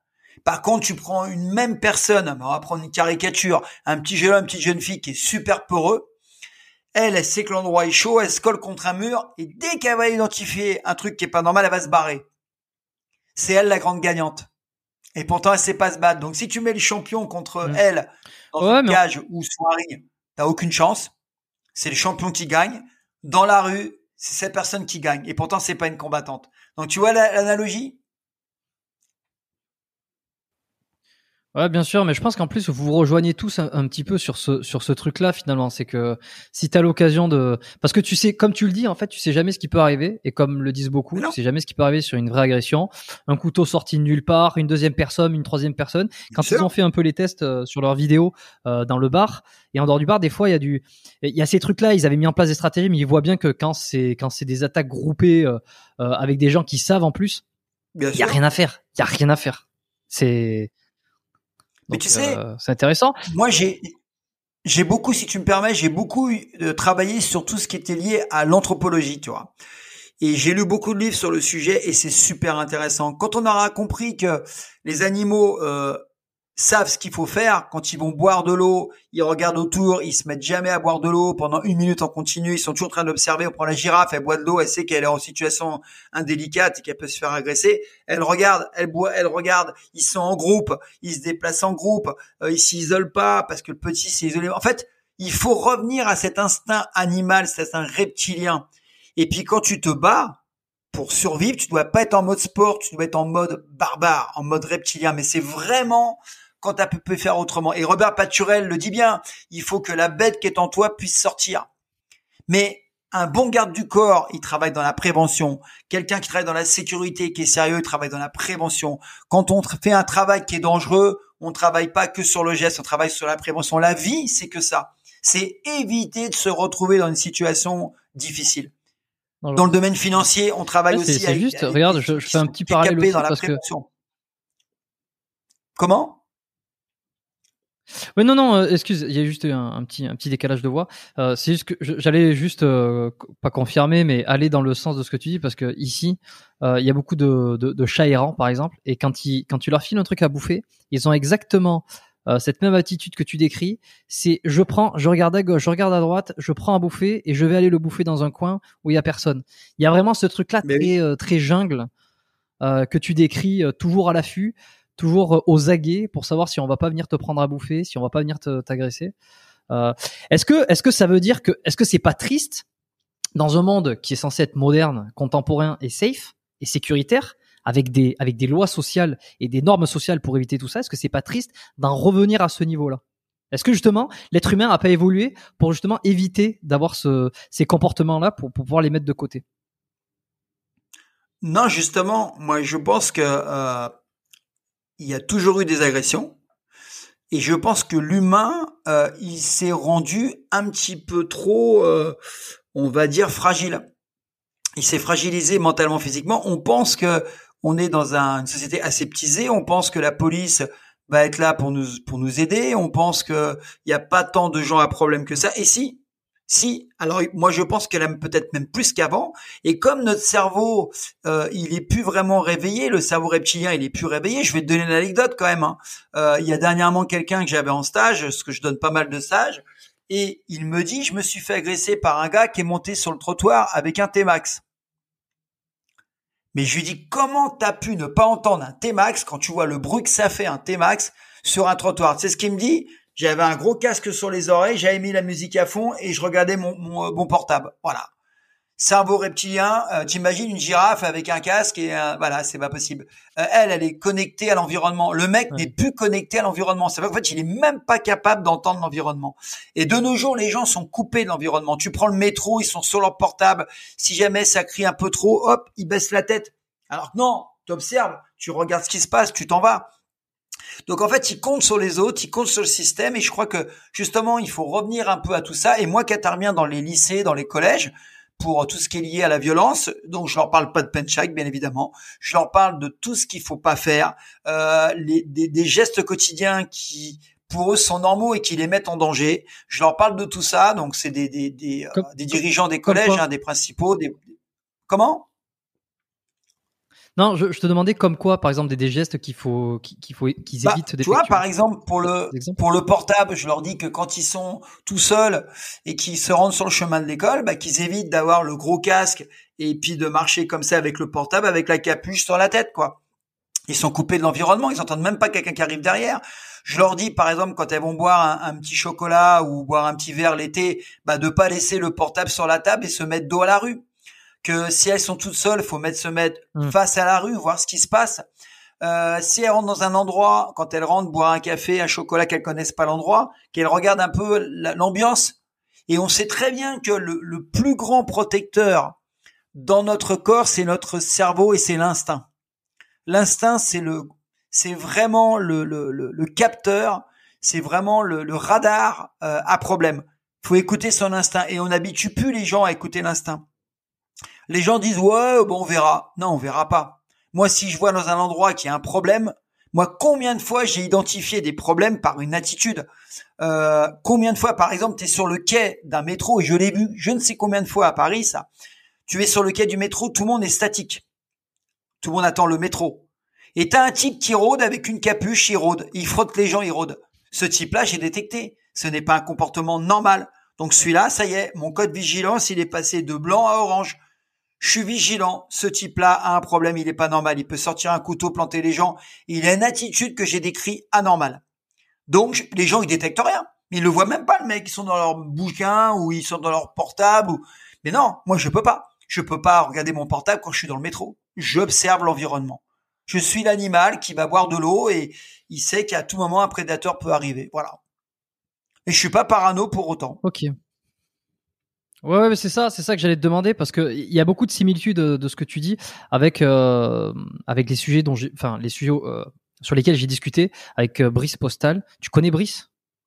Bien sûr, c'était mon élève. Ouais. Euh, sur ça, tu vois, euh, de dos, de pas être de dos, euh, être euh, Bien sûr. être au fait de son environnement, regarder, euh, être euh, euh, regarder ce qui se passe, arriver à voir les, les choses comme ça. Et hum, est-ce que toi, tu vois euh, le la self défense comme lorsque tu es dans une situation d'agression, que tu sens que tu vas pas pouvoir t'en sortir, est-ce qu'il vaut mieux être le premier à attaquer? Je ne t'ai pas entendu. Ça a été coupé. Ça a été coupé. Ok, je te la refais. Est-ce que euh, lorsque tu es dans une situation d'agression et que tu ne peux pas t'en échapper, c'est-à-dire qu'il va falloir que tu fasses quelque chose, que tu passes à l'action euh, pour t'en sortir, est-ce qu'il vaut, vaut mieux être le premier à attaquer? Alors, ça, c'est ce qu'on appelle une prise de conscience. C'est un truc dont il faut avoir réfléchi avant. Ça veut dire que moi, j'ai toujours dit que euh, je me, je passerai à l'action que vraiment si je peux pas faire autrement. Par contre, j'hésiterai pas à taper le premier. Je m'explique. Si j'ai pas pu euh, identifier, si j'ai pas pu me sauver, et que je dis à la personne stop s'il vous plaît, arrêtez s'il vous plaît, et Claude continue à rentrer, dès qu'il va faire le moindre mouvement, je vais enchaîner, je vais prendre l'initiative. Et j'expliquerai devant le juge que c'est un contre, qu'en fait il s'agit d'une technique de contre-attaque, et que le geste a fait que ça, ça a généré chez moi une, une, une, action, mais je ne demanderai pas comme une action que j'ai fait en premier. Je justifierai comme ça. Mais évidemment, je vais prendre, je vais passer à l'action. Évidemment. Moi, j'ai pas peur de dire que je tape le premier si je suis en, danger. Comme l'animal le fera, je vais pas attendre de dire attends, je vais bloquer. Première technique, ça n'existe pas dans la rue, ça. C'est esquive, je frappe. Deux chats qui se battent. C'est esquive, je frappe. Esquive, je griffe. Ils sont pas du tout dans je bloque, je frappe. Jamais on voit un animal bloqué. C'est esquive, je frappe. Et moi, dans le penchak, c'est ce que je ferai. Donc, dès que je suis en danger, j'appuie sur on, ça va partir. Je vais pas attendre de prendre un coup. Ça, c'est clair. Comment tu comment tu justifierais après parce que c'est toute la grande difficulté euh, de la de la Ouais. légitime défense euh, parce que toi lorsque tu donnes tes cours il faut que tu respectes un espèce de cadre légal. Mhm. Comment tu fais passer cette idée là pour que ça soit euh, c'est-à-dire que la survie avant tout ou, ou pas? Qu'est-ce que tu dis? Bah, c'est très simple. Si je suis agressé, que j'ai pas pu fuir, et que je mets les mains devant en disant comme ceci, monsieur, s'il vous plaît, arrêtez, s'il vous plaît, vis-à-vis des témoins, vis-à-vis de la loi, je suis une victime. À la différence que je fais, qu'est-ce qu'il y a, toi, t'es pas content, tu veux te battre, là, c'est une ritualisation, c'est une rixe. Donc moi, je me mets en victime. S'il vous plaît, monsieur, arrêtez, je ne veux pas me battre, s'il vous plaît, arrêtez. À un moment donné, il va faire un geste. C'est automatique. Ça va partir. Dès qu'il va faire un geste à mon niveau des épaules, parce que tout part des épaules, on le sait, hein, je vais en- engager. Et là, je vais frapper en rafale. La seule différence, c'est quand je vais frapper en rafale, dès qu'il va être hors d'état de nuire, si j'y arrive, je vais arrêter. Et après, j'appelle la police pour qu'ils viennent, voilà, s'il est dans un état euh, pas terrible sur le plan physique. C'est ça la différence. Et quand j'irai devant le juge, déjà, je vais pas arriver comme ça devant le juge. Si je suis amené à me battre et à me battre durement, si jamais c'est vraiment une bagarre, je vais demander à voir un médecin pour, pour constater si j'ai pas de problème physique. Deuxièmement, il y a les médecins qui font ça. Deuxièmement, je vais dire au médecin, je me sens pas bien, monsieur. Je suis en état de choc. Faut être capable de mettre son ego de côté. Hein. Pas dire ouais, moi je suis un combattant. Non, non. Faut mettre son ego de côté. Je suis en état de choc. Le papier va faire un médecin comme quoi, bah, il a constaté qu'il y avait pas de dégâts physiques sur moi ou il y a des dégâts physiques et que je suis en état de choc. Quand j'irai au tribunal et qu'ils vont dire, monsieur, vous avez tapé fort. Écoute, écoutez, monsieur, j'ai eu peur. hein. J'ai tapé comme je pouvais. Par contre, vous avez vu, dès qu'il était par terre, j'ai arrêté. Par contre, je vous cache pas que depuis, je suis pas bien. J'étais en état de choc. Donc, du coup, mes propos vont être beaucoup plus mesurés par rapport au juge. Tu vois, j'aurai la loi de mon côté. Et il y a de fortes chances que le mec qui agresse, lui, il a un petit casier derrière. Voilà, je m'en sors bien. Maintenant, comme je dis toujours, hein, faut mieux euh, être jugé par 6 que d'être porté par 4. hein. Et Robert Paturel dit la même chose, hein, l'ancien négociateur du RAID. Être Ouais, jugé, genre, être si je jugé frappe, par c'est que six- je peux pas faire autrement. Euh, tu peux répéter la phrase s'il te plaît? Tu peux répéter la phrase Je dis, euh, il pour être faut mieux. Être jugé par 6 que d'être porté par 4 dans le cercueil. Voilà. Ouais, ok, d'accord. C'est parce que. Et si tu veux, moi, j'ai pas peur de passer à l'action parce que je sais que si je passe à l'action, un, je le ferai de manière mesurée. Ça veut pas dire que je vais pas frapper fort. Et deuxièmement, je le justifierai devant le juge. Monsieur, je n'ai pas pu me sauver. Il m'a agressé. Il a fait un geste pour me frapper. C'est parti tout seul. J'ai eu peur. Voilà, terminé. Par contre, ce que font les gens, malheureusement, c'est qu'ils s'acharnent. Donc, s'acharnent sur un type qui est au sol, comme on le voit à MMA justement, là, t'as tout faux. Parce que tu, tu redeviens un agresseur. Moi, je me victimise à fond et devant le juge, je justifierai pourquoi je l'ai fait. Donc, si tu es responsable, que tu assumes et que tu dis la vérité, tu t'en sors. Moi, je bosse avec des avocats hein, et, euh, et, je sais très bien comment il faut fonctionner. Est-ce que tu as eu des élèves euh, sur les sur toutes ces années qui t'ont relaté des, des, des agressions qu'ils avaient eues et qui t'ont ouais, euh, ouais. Qui t'ont dit qui t'ont dit bah attends bah, ils t'ont dit là j'ai réussi à m'en sortir mais tiens là j'ai pas réussi par exemple il m'a manqué ça ou, soit en termes de mental ou soit je trouve ça plus ouais, j'ai eu deux, deux cas de figure. Un qui s'en est bien sorti alors que c'est celui qui était un des plus mauvais de la salle. Euh, dans une boulangerie, enfin devant une boulangerie, euh, il s'est fait agresser un mec qui est passé devant, qui l'a agressé. Euh, il a mis un coup de pied écrasant dans le genou et il a mis un coup de coude et il s'est sauvé. Et paradoxalement, la peur, euh, il m'a décrit la peur une demi-heure après. Il me dit c'est fou, c'est parti tout seul. J'ai eu peur, mais la vraie peur, il l'a eu une demi-heure après, il était pas bien. Donc ça, il s'en est sorti et pourtant c'était quelqu'un qui était vraiment pas doué avec un petit gabarit et tout. Et le deuxième cas de figure, c'est un de mes professeurs, je n'aimerais pas, qui a un peu trop d'assurance. Et dans le métro, euh, lors de, il fallait mettre les, cartes oranges à l'époque, hein, il y a un type qui l'a bousculé, qui a voulu passer avec lui, s'embrouiller, et il a fait un coup de pied écrasant. Et il l'a mal fait, d'après ce qu'il m'a dit. Et le type, bah, il a pas réagi, quoi. Il a même pas eu mal. Et du coup, il s'est pris une pêche. Donc après, c'est parti en, bagarre. Et bon, après, les gens sont intervenus. Mais lui, il n'a pas été efficace, ouais. Ce qui prouve bien que, eh encore une fois, alors qu'est-ce qui s'est passé? Ben, il a perdu confiance en lui. Et quand je lui ai expliqué que un, euh, bah, c'était sa faute, il a tapé à un endroit où ça fait pas mal, et que deuxièmement, bah, comme il a jamais voulu gérer son stress euh, à l'entraînement, il a voulu jamais repousser les limites, bah, là, il a été confronté mm. à la réalité. Mais tu sais, c'est la même chose. Hein. Quand je vois les gens en salle de musculation qui s'entraînent euh, en termes de préparation physique, comme je le fais pour euh, le combat, et qui vont pas à l'échec, qui font ça en dilettante, en fait, pour moi, ils se préparent pas au combat. Se préparer au combat, c'est mettre toute son énergie dans ce qu'on fait. C'est s'habituer à la douleur, s'habituer à l'échec, s'habituer à la souffrance, s'habituer à sortir du confort. Donc évidemment que tu travailles pas ton, ton, ton mental. Mais si tous les jours tu t'entraînes, tu t'investis vraiment, bah oui, tu forges un mental plus fort, bien évidemment. Faut, faut pas tricher. ça faut être hmm. Mais je pense qu'il y a des gens qui sont pas peut-être pas capables d'aller aussi loin. Euh, Tout à fait. Dans, dans l'inconfort, toi, comment tu gères euh, le degré de, d'inconfort et le degré de réalisme dans l'agression dans, dans tes cours ou dans tes stages? Est-ce que y en a, tu vois que ça va trop loin? Euh, parce que on, faisait on faisait la comparaison tout à l'heure avec les forces spéciales, mais ce sont des gens qui sont entraînés, qui ont déjà un gros mental, qui sont passés par des processus, qui sont déjà ultra, ultra filtrés. Mais Monsieur et Madame tout le monde qui vient faire du penchak ou qui vient faire de la, du crave, à quel moment tu juges que la pression est trop forte? Alors, encore une fois, tu l'as bien dit, hein, les gens qui rentrent dans les forces spéciales ont des prédispositions. En plus, après, il y a des tests et après, ils sont formés. Donc, c'est pas monsieur, madame, tout le monde. Le monsieur, madame, tout le monde, en fait, ils ont des degrés, effectivement, d'investissement, de capacité à gérer le stress, gérer la fatigue, gérer les coûts différents. Donc, ce que tu fais, c'est que tu commences très bas et tu les mets en situation anxiogène progressivement. Et quand tu vois que la personne, pour ça qu'il faut personnaliser les choses, elle atteint sa limite, ça commence à être compliqué, elle risque de faire un ancrage négatif, donc de perdre confiance. Donc qu'est-ce que tu fais? Tu redescends d'un cran. C'est les mêmes techniques qu'on utilise dans le sport de haut niveau. On monte la barre centimètre par centimètre pour pas mettre la tête en, la tête en situation d'échec. Sinon, tu crées un ancrage négatif. C'est la même technique. Et ce que tu fais, c'est que tu accompagnes cette personne dans la réussite. Et en fonction de ces moyens, tu montes progressivement. On est vraiment dans l'application de la loi de, de, de l'Hormèse, hein, que tu dois connaître. Hein. c'est que tu crées un stress calibré, progressif, pour que l'agent devienne plus fort. Donc une fois que tu as compris mmh. ces bases de la physiologie humaine et du mental humain, c'est super facile. Moi, j'ai des gens, par exemple, à la salle qui pratiquent, qui faisaient une pompe, qui font maintenant 60 pompes. Mais je suis pas passé de 1 à 30 comme ça. J'ai mis deux ans. Il y en a, les 60 pompes, ils les ont mis en, ils les ont fait en trois mois. Il y en a, bah, ils sont capables de faire une technique de combat, ils peuvent la reproduire en stress au bout de trois mois. Il y en a, il faut cinq ans. Mais c'est ce qui fait la différence entre les humains. Donc celui qui va mettre cinq ans, bah, je vais surtout lui apprendre la prévention en premier, parce qu'il est vraiment pas doué, il a pas de prédisposition. Donc je dis, toi, faut mieux que tu accentues ta self sur l'identification, la prévention, les signes avant-coureurs d'une agression. Toi, par contre, qui es doué, bah oui, tu peux travailler plus ton potentiel combat parce que tu as des capacités.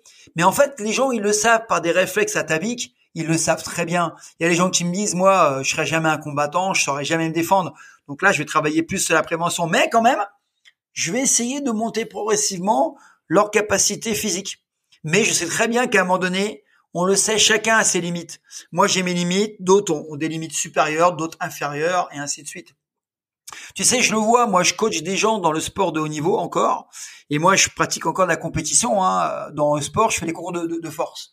Des concours de force, donc qui n'ont rien à voir avec les arts martiaux, mais on retrouve la même chose. On monte. Oui, tu m'avais dit, street, lifting. Ouais, je suis à fond là-dedans, je m'éclate quoi. Parce que tu montes progressivement, tu cherches des stratégies pour l'entraînement, mais tu as des limites humaines.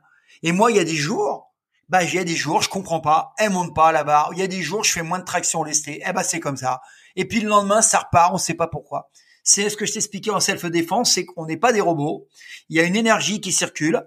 Faut essayer de la conserver haute. Moi j'ai plein de stratégies pour ça, mais des fois elle est moins haute que d'autres fois. Par contre, ce qui est assez rigolo, c'est que quand je fais une compète, quand je suis inscrit une compète de haut niveau, surtout s'il y a du un, enjeu, eh ben comme par hasard l'énergie là elle est là.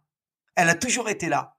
Donc, ça veut dire que mon cerveau, il est capable, quand il est en danger, bon là, c'est un, danger euh, d'ordre plutôt honorifique, hein, pas physique. C'est fou comment j'arrive à mobiliser. Je me sens un surhomme. Je me dis, mais je suis une machine aujourd'hui. Donc, c'est génial. Et donc, je pense que en situation réelle, je dis pas que je serai efficace, mais je pense que quand je vais appuyer sur le bouton, je vais envoyer du lourd. Parce que j'ai hmm. quand même une programmation mentale. Mais moi, encore une fois, hein, je travaille d'hypnose, je travaille avec des méditations particulières, je travaille avec la cohérence cardiaque pour gérer mon stress. Enfin, je mets en place plein de stratégies, mais tout le monde ne peut pas le faire. Donc, je prends les moyens adaptés en fonction des personnes. Je m'adapte en fait pour optimiser euh, la réussite? Alors pour optimiser la réussite et pour plein d'autres choses, qu'est-ce qui fait que Frank Ropers, euh, qui pendant des années euh, a, a, sévi sur YouTube et sur toutes les plateformes en tant que, euh, que provider de self et de penchak, vraiment donc dans la self défense, à un moment donné, ce Frank qui bascule un peu dans le fitness, dans le, la musculation, pourquoi ce changement de, thématique comme ça Pourquoi tu veux t'élargir dans le public Pourquoi tu veux, certains diront, aller, aller, aller grignoter le marché euh, d'autres alors que c'est pas ton truc à la base euh, Qu'est-ce que tu viens marcher sur les, plate, les plates-bandes des autres euh, Tu faisais pas assez d'argent avec, avec le penchak. Qu'est-ce qui se passe? Ça, c'est ce que je vois souvent. Mais en fait, les, les gens, bah, tu l'as dit, euh, euh, c'est pas ton truc à la base. Alors ça, ça m'a toujours fait rire. Parce que, alors déjà, tu m'as parlé de fitness. Bon, moi, je parlais plus de musculation fonctionnelle. La musculation, Mais fitness, vraiment, c'est un gros mot pour, ouais. pour tout. Hein. Je l'ai commencé à 13 ans, la musculation. 13 ans à l'INSEP. Mon père m'a fait commencer la musculation à l'âge de 5 ans. Je marchais sur les mains à 5 ans. À 8 ans, je faisais une équerre déjà sur les barres parallèles. Donc voilà, donc la musculation, je l'ai pratiquée au poids de corps. Après, j'ai pratiqué aux élastiques avec Marcel Orway dans les années 78. Et après, j'ai travaillé avec les haltères. Donc la musculation, ça fait depuis l'âge de 13 ans. Simplement, je n'en parlais pas. Mais euh, quand je m'entraînais en penchak, tout le monde savait que je faisais beaucoup de musculation. Je faisais plus de 100 kilos, je faisais 104 kilos. J'avais des bras énormes. Donc j'ai toujours pratiqué la musculation. Simplement, je n'en parlais pas. Et quand je l'ai commencé à en parler, bah oui, j'ai créé des jalousies. Tu sais, au début, hein, c'est comme dans tout projet. Hein. Au début, on t'ignore, après on critique, après on, on, te copie. C'est la règle de base. Hein. Donc, la musculation, je l'ai toujours pratiquée. Après, pour ce qui est du développement personnel, pour ce qui est de la santé, le, tout ce qui est lié au mental, j'ai commencé à 19 ans avec ce qu'on appelle l'auto-hypnose. Après, j'ai pris des cours de sophrologie. Après, je me suis lancé dans l'hypnose. J'ai plus de 30 ans de recul sur l'hypnose et la préparation mentale. 30 ans. Donc, c'est pas nouveau. Simplement maintenant, je la diffuse je me dis, puisqu'on me pose des questions, on me dit, mais comment tu travailles ton mental? Donc je réponds, comment tu comment arrives à avoir des bras comme ça? Comment tu fais pour frapper plus fort? Donc je réponds aux gens, mais en fait, ça fait 30 ans que je pratique. Et tout ce qui est lié au développement personnel, sache que j'ai commandé euh, au sein d'une structure qui est connue, euh, celle de la mairie de Paris. J'étais dans l'événementiel, j'ai managé 330 personnes pendant plus de 10 ans. Donc tu imagines que des cours de PNL, des formations en programmation neurolinguistique, en psychologie positive, en management, j'en ai pris. Donc je sais faire ça. Et je manage depuis l'âge de 20 ans. Donc j'ai les outils, simplement je n'en parlais pas. Et quand j'ai commencé à en parler, bah, j'ai dérangé. Mais est-ce que tu crois franchement qu'on peut arriver à être performant si on n'a pas un mental fort, un physique fort, une bonne technique? Donc c'est une logique. Et tu regardes tous les athlètes font de la préparation mentale, de la préparation physique, de la préparation technique. Moi qui va souvent l'INSEP, les trois. Donc je le faisais déjà, sauf que je l'avais jamais ouvert au grand public. Tu vois, par exemple, le, le marketing, le business. J'imagine que moi je coach des businessmen, quoi. Donc je connais, ça fait 30 ans que je suis là-dedans. J'ai monté des sociétés déjà, j'ai monté des assos. J'étais à la tête de l'académie, qui est une grosse assos. Donc tu dis bien que je sais manager, je sais communiquer, je sais vendre, je sais négocier. C'est les choses que je fais depuis 30 ans, mais simplement je n'avais pas ouvert au grand public. Donc les gens découvrent. Mais s'ils savaient que j'ai commencé la musculation avant la self et avant le penchak, tu vois, mais simplement, je l'ai fait dans un ordre différent. Voilà, pour répondre à ta question. Ok, et ton rapport à la violence, tu vois, parce que est-ce que tu as développé toutes ces skills, toutes ces, toutes ces compétences euh, d'auto-hypnose, de, de, de, de anti-stress, tout ça? Est-ce que derrière, c'est parce que tu avais besoin de canaliser quelque chose, parce que tu es un nerveux? Par exemple, tu vois, sur tes vidéos, souvent, euh, je pense que c'est ce qui fait aussi que ça a rendu l'histoire un petit peu virale, tu vois, quand tu fais des démonstrations de télédéfense, on sent que il y a une agressivité derrière. Je sais pas si tu l'as, tu sais, quand, quand, tu, quand tu réponds, quand tu, quand tu démontres mmh. quelque chose, on sent que c'est presque ça te ferait presque plaisir que, que d'envoyer un gros sachet à ton élève en face, tu vois, que tu te retiens, que tu as envie de que envie d'être violent, tu as envie d'être méchant. Alors, c'est bien ce que tu dis là, en fait, c'est un, état d'esprit. Quand je fais quelque chose, je le fais à fond. Tu penses euh, à la lampe torche et un, un super laser. La lampe torche, elle va envoyer large, moi je suis un laser. Donc quand je m'investis en quelque chose, ce soit en muscule, en arts martiaux, je suis focus. Je me mets vraiment dans l'action. C'est quand je pratique la CF et que j'ai un mec en face de moi, je me dis, faut que je le démonte. Cependant, c'est un état d'esprit. Et souvent, on me critique en me disant, il dégagne ses élèves. Mais si tu savais, je n'ai jamais abîmé un de mes élèves. Tous les gens qui pratiquaient avec moi sont des cascadeurs, sont des bagarreurs de rue ou sont des profs qui fonctionnent avec moi depuis longtemps. Ils me connaissent parfaitement. Je ne les blesse jamais. Mais c'est vrai que c'est viril, c'est vrai que c'est violent. Et c'est vrai que j'ai le feu. J'ai le feu en moi, je dis souvent. Hein. Mais j'ai le même feu quand je fais des compètes de muscles. J'ai le même feu quand j'écris un livre. Quand j'écris mon, j'ai écrit des bouquins. Quand j'écris un livre, je suis dedans, quoi. Je suis focus. J'entends même pas ma fille et ma femme. Tu vois, je suis très focus dans ce que je fais. Donc, t'imagines que quand j'envoie des coups, je suis focus sur le point vital, sur, la destruction. Puisque le but, c'est de détruire l'autre. Voilà. Mais ça veut pas mmh. dire que je le fais, mais j'ai l'esprit. Et en fait, forcément, et comme moi, j'ai une tendance à avoir des fibres rapides, tu as dû voir. Je suis constitué beaucoup de fibres mhm. rapides, je suis pas très endurant moi. Bah forcément que ça va très vite. Ah oui, t'as mis euh, le bouquin. ça va très vite. Bah, La repasse évolution, je l'explique dedans. Je l'explique très bien. En fait, être focus, être capable de mettre toute son énergie euh, dans une action, mais c'est ce qui fait l'efficacité. Pour moi, pour être efficace, c'est ça. T'es pas nécessairement un violent, quoi de base. Pas du tout. Moi, je suis pas violent. J'ai de l'énergie. C'est pas pareil. La violence, c'est quelque chose de sale, quelque chose de de, de moche. L'énergie, la capacité à, la, libérer, à la monopoliser dans une action, mais c'est génial. C'est génial. Et c'est ce que je fais. Je suis dans l'action. Mais je suis en aucun cas agressif dans ma vie. Moi, je suis très paisible. Très paisible. Ouais, quand t'étais plus jeune, t'étais pas un petit peu plus euh, belliqueux Pas plus que ça, non. Non. Mais tu sais, je peux te donner une image très forte. Quand tu es dans le starting block et tu sais que tu as 10 secondes pour t'exprimer, tu es, aux Jeux Olympiques, tu as le feu dans les jambes, hein. tu as le feu dans les mollets. tu sais que tu dois exploser dans le starting block. Dans un état d'énergie, tu as le feu. Tu as le feu. Mais c'est pas pour autant que tu es agressif. Hmm. Ok, et alors qu'est-ce que c'est que cette histoire de série unique? Est-ce qu'on peut faire le, le, point ah. là-dessus pour une fois? Parce qu'en plus, là, tu es sur un podcast où il y a beaucoup de gens qui écoutent, euh, qui sont des passionnés d'entraînement, de préparation physique, de programmation, de, de musculation. Euh, ça, c'est peut-être l'un des plus grands euh, débats de ces, voilà, j'exagère un peu, de ces dix dernières années sur le la fameuse série unique qui a été repris par tellement de gens. On, on va essayer de conclure sur cette histoire. Qu'est-ce que c'est que ça? Ah, ah, on va on va voir mon, mon, côté provocateur. Bah en fait, la série unique, elle n'est pas de moi. Euh, ça vient de la série ultime. Alors c'est un truc qui était pratiqué par un monsieur que j'aime beaucoup, que je respecte énormément, c'est Bruno Pinica qui a entraîné des gars euh, au championnat du monde de bodybuilding. Là, on parle de bodybuilding. Et lui, il avait constaté que en s'entraînant moins, mais de manière plus intense, sur, en monopolisant l'énergie encore une fois sur une série, il prenait du volume et de la force. Donc moi j'ai testé il y a très longtemps, il y a 30 ans de ça. Hein. J'ai testé et j'ai pas eu les résultats escomptés au début. mais je les ai obtenus assez rapidement. Mais je me suis rendu compte que la série unique n'est pas vraiment une série unique. C'est une série unique dans le fait que cette série, elle va être productive. Mais avant, tu as des séries de préparation. Tu passes pas à 120 kilos au coucher en une série comme ça. Donc, ce que tu as, c'est des séries de montée en puissance. Tu vas commencer, par exemple, avec la barre à vide, tu vas en faire 10 pour chauffer. Tu vas monter à 20, tu vas monter à 50, 80, 90 et à 100, si tu travailles à 100, hein, si tu fais une série de 10 à 100, là, tu vas tout envoyer à l'échec sur une série.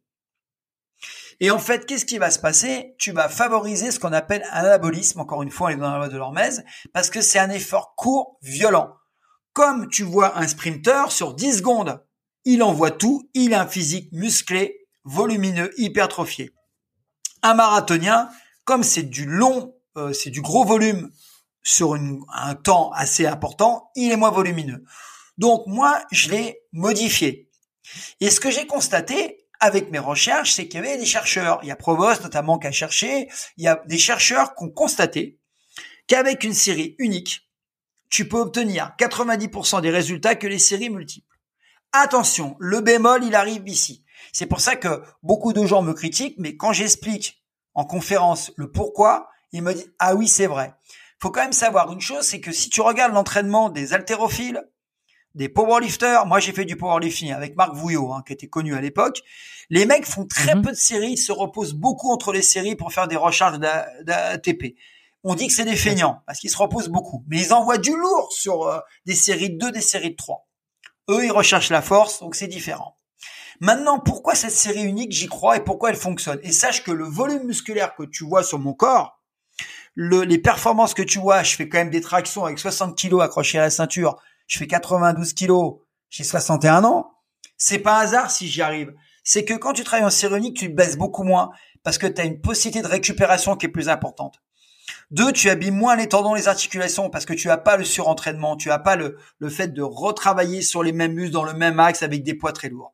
Et super important, quand tu prends pas de stéroïdes, t'as pas la capacité de récupération qu'ils ont. Quand tu es naturel, tu as une synthèse protéique qui va durer entre 12, 18 heures à 40 heures. Quand tu es sous stéroïde, c'est 24 heures sur 24, 7 jours sur 7. Donc tu peux t'entraîner plus souvent. Et rappelle-toi d'une chose, les muscleurs de l'époque, donc je te parle d'avant Steve Reeves, hein, les remakes, tout ça, les années 40, ils travaillaient en full body avec très peu de séries. Pourquoi ils travaillaient trois fois par semaine en full body, très peu de séries? Parce qu'ils étaient pas encore sous stéroïde ou très peu. La testo, elle arrivait en 40-44 avec la, guerre pour refaire du muscle, parce que les gens étaient atrophiés. Donc, ces gars-là s'entraînaient très peu. Steve Reeves, Steve Reeves, pardon, faisait du full body. Et avant, c'était tous du full body. Le double split, et le split est arrivé comment? Avec les stéroïdes, avec Schwarzy, tout ça. Les stéroïdes. Maintenant, donc, ça veut dire c'est clairement que la unique fonctionne sur quelqu'un qui est naturel, qui veut durer longtemps, arriver à mon âge en bonne forme, et si tu prends voilà, ben voilà, voilà des beaux athlètes. Si tu prends euh, des gens sous stéroïdes, ils ont une faculté de récupération plus importante. La série unique ne sera pas ce qu'il faut pour eux. Il faudra des séries de deux, des séries de trois. Trois, il faudra trois, trois, trois séries. C'est ça que j'explique aux gens. Si, si tu veux du muscle fonctionnel, du muscle fort, moi, je m'entraîne 30 minutes trois fois par semaine.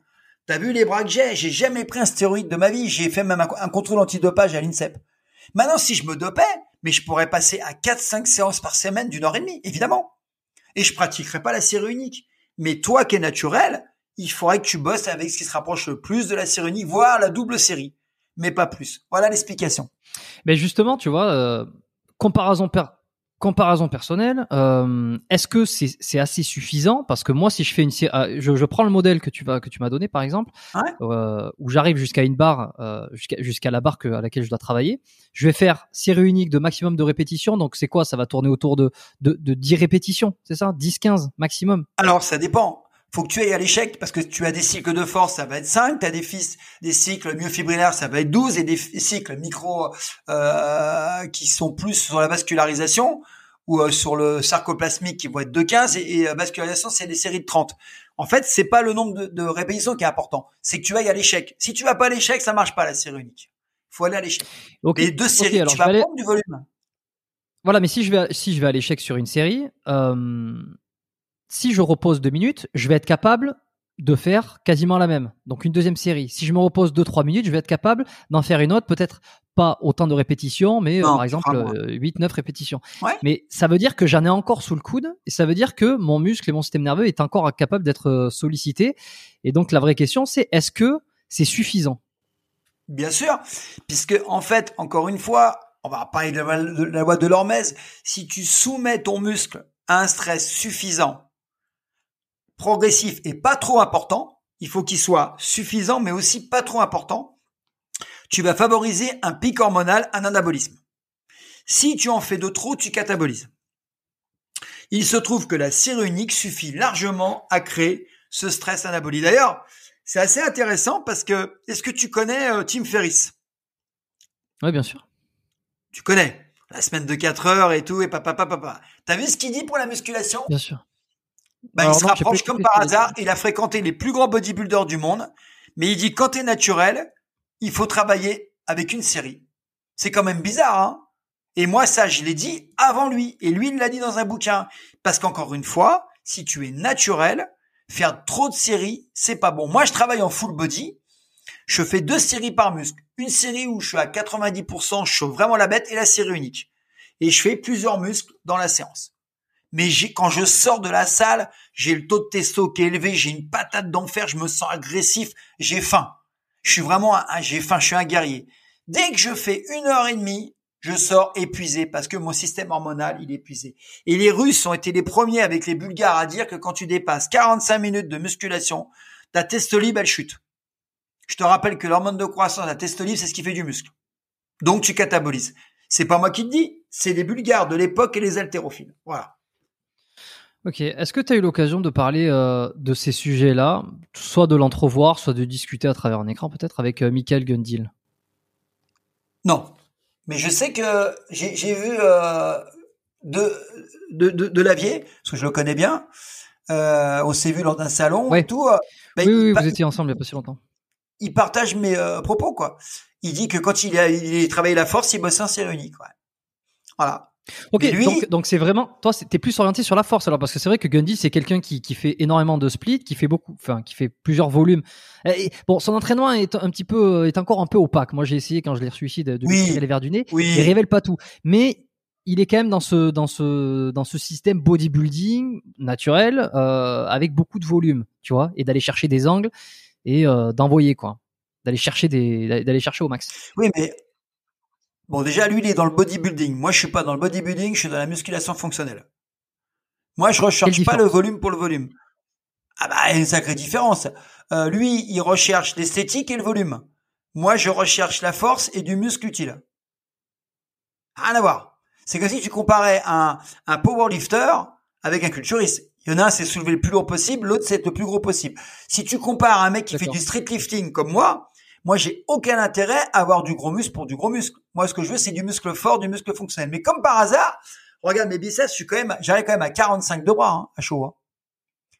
Donc, si la série unique marchait pas, je suis naturel quand même. Et je rappelle-toi, j'ai 61 ans, je devrais avoir un, un système hormonal qui est beaucoup plus affaibli. C'est logique en testant hormone de croissance. Mmh. Donc, pourquoi je suis encore là à mon âge en pleine forme? Parce que justement, j'ai compris que plus tu vieillissais, notamment, plus tu vas t'entraîner intensément et lourd. L'inverse de ce qu'on te dit.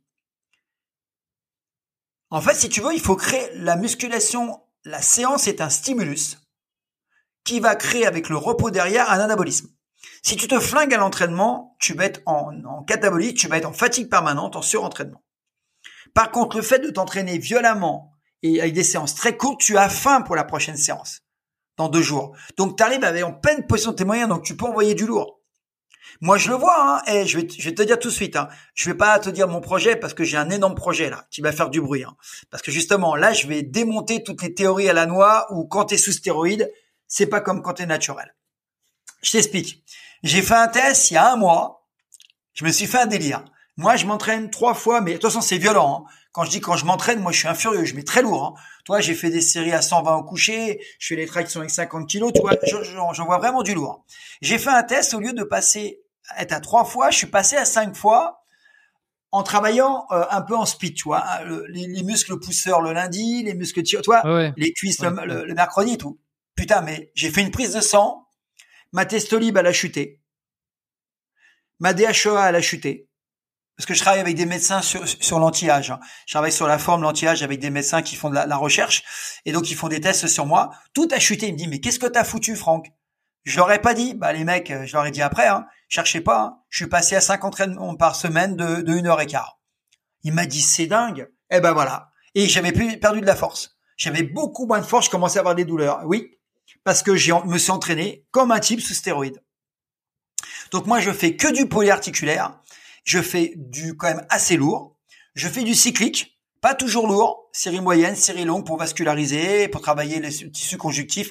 Tu vois, j'ai vraiment des, des protocoles bien déterminés et je me suis basé sur la science. Voilà. Et moi, je suis pas dans le bodybuilding, parce que le bodybuilding, c'est autre chose. C'est très bien, hein, moi j'adore, hein, mais euh, c'est pas la même recherche. Là, tu es dans le volume à outrance, quoi. Ok, donc en fait, ce que tu dis, c'est que euh, le système que tu utilises pour t'entraîner, il n'est pas fait pour celui qui a entre 20 et 30 ans et qui souhaite uniquement construire de la masse musculaire pour l'esthétique, pour paraître beau, c'est qu'il va, il va mettre plus de volume.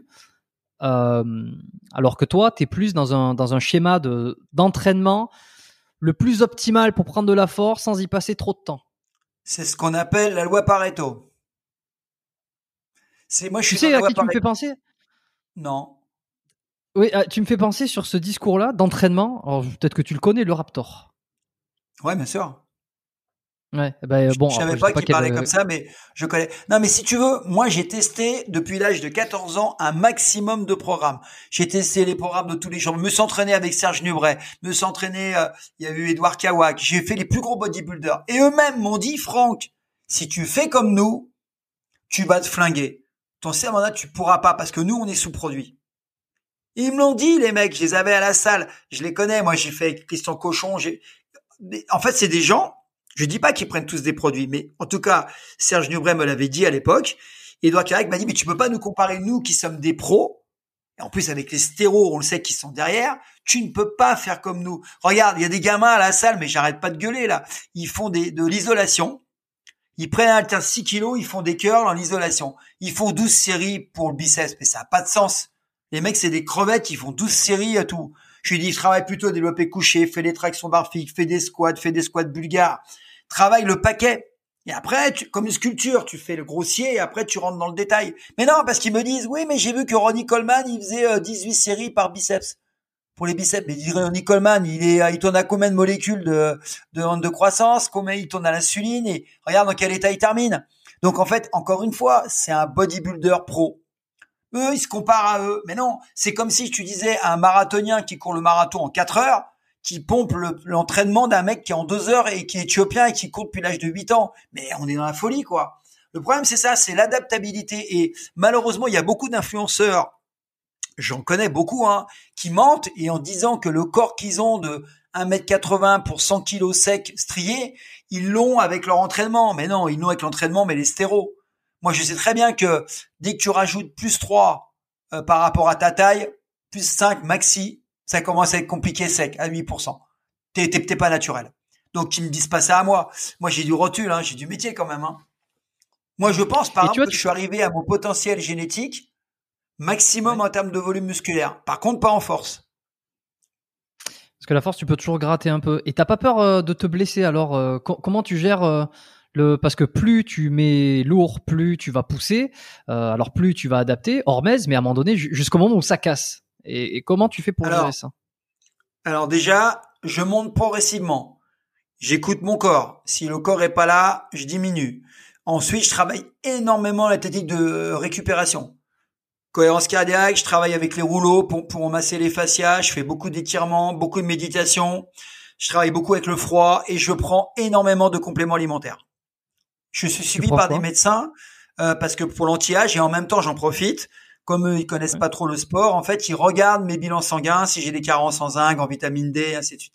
En fait, je, les aide à comprendre les réactions du corps, moi, en termes d'empirisme, parce que je suis pas docteur, et eux avec la science. Donc on fait, on fait des belles choses. Et tu, tu prends quoi, par exemple, comme complément? Alors, je prends des oméga 3, je prends de la vitamine D3, je prends de la créatine, je prends des BCAA, je prends du zinc et, euh, et c'est tout. Voilà. Tu connais euh, Brian Johnson? Oui. l'américain milliardaire qui essaie de, de retourner euh, euh, de retourner le vieillissement.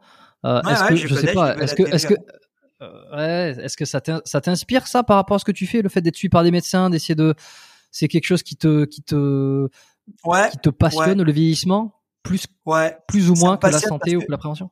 Ouais, vieillir, bon, ça c'est inévitable. Par contre, vieillir en bonne santé, c'est pas mal, quoi. Vieillir su- me suffira pas. Moi, je veux vieillir. Et tu vois, si je fais des compètes encore, tu vois, c'est pas pour gagner, c'est pas pour la médaille. À mon âge, j'ai plus rien à prouver. Hein, je te l'ai dit tout à l'heure. hein. Mais c'est pour voir comment mon corps réagit et ce que je peux apporter aux autres. En fait, je parle de choses que je connais. Tu vois, quand je dis à quelqu'un, il me dit ouais, mais à 60 ans, on peut pas faire ci, pas faire ça. Bah, j'écoute. Tiens, j'ai 61 ans, mec. Moi, je le fais. Mais je lui explique comment je fais et pourquoi je le fais et ce qu'il que faut ça pas fait des années. par exemple.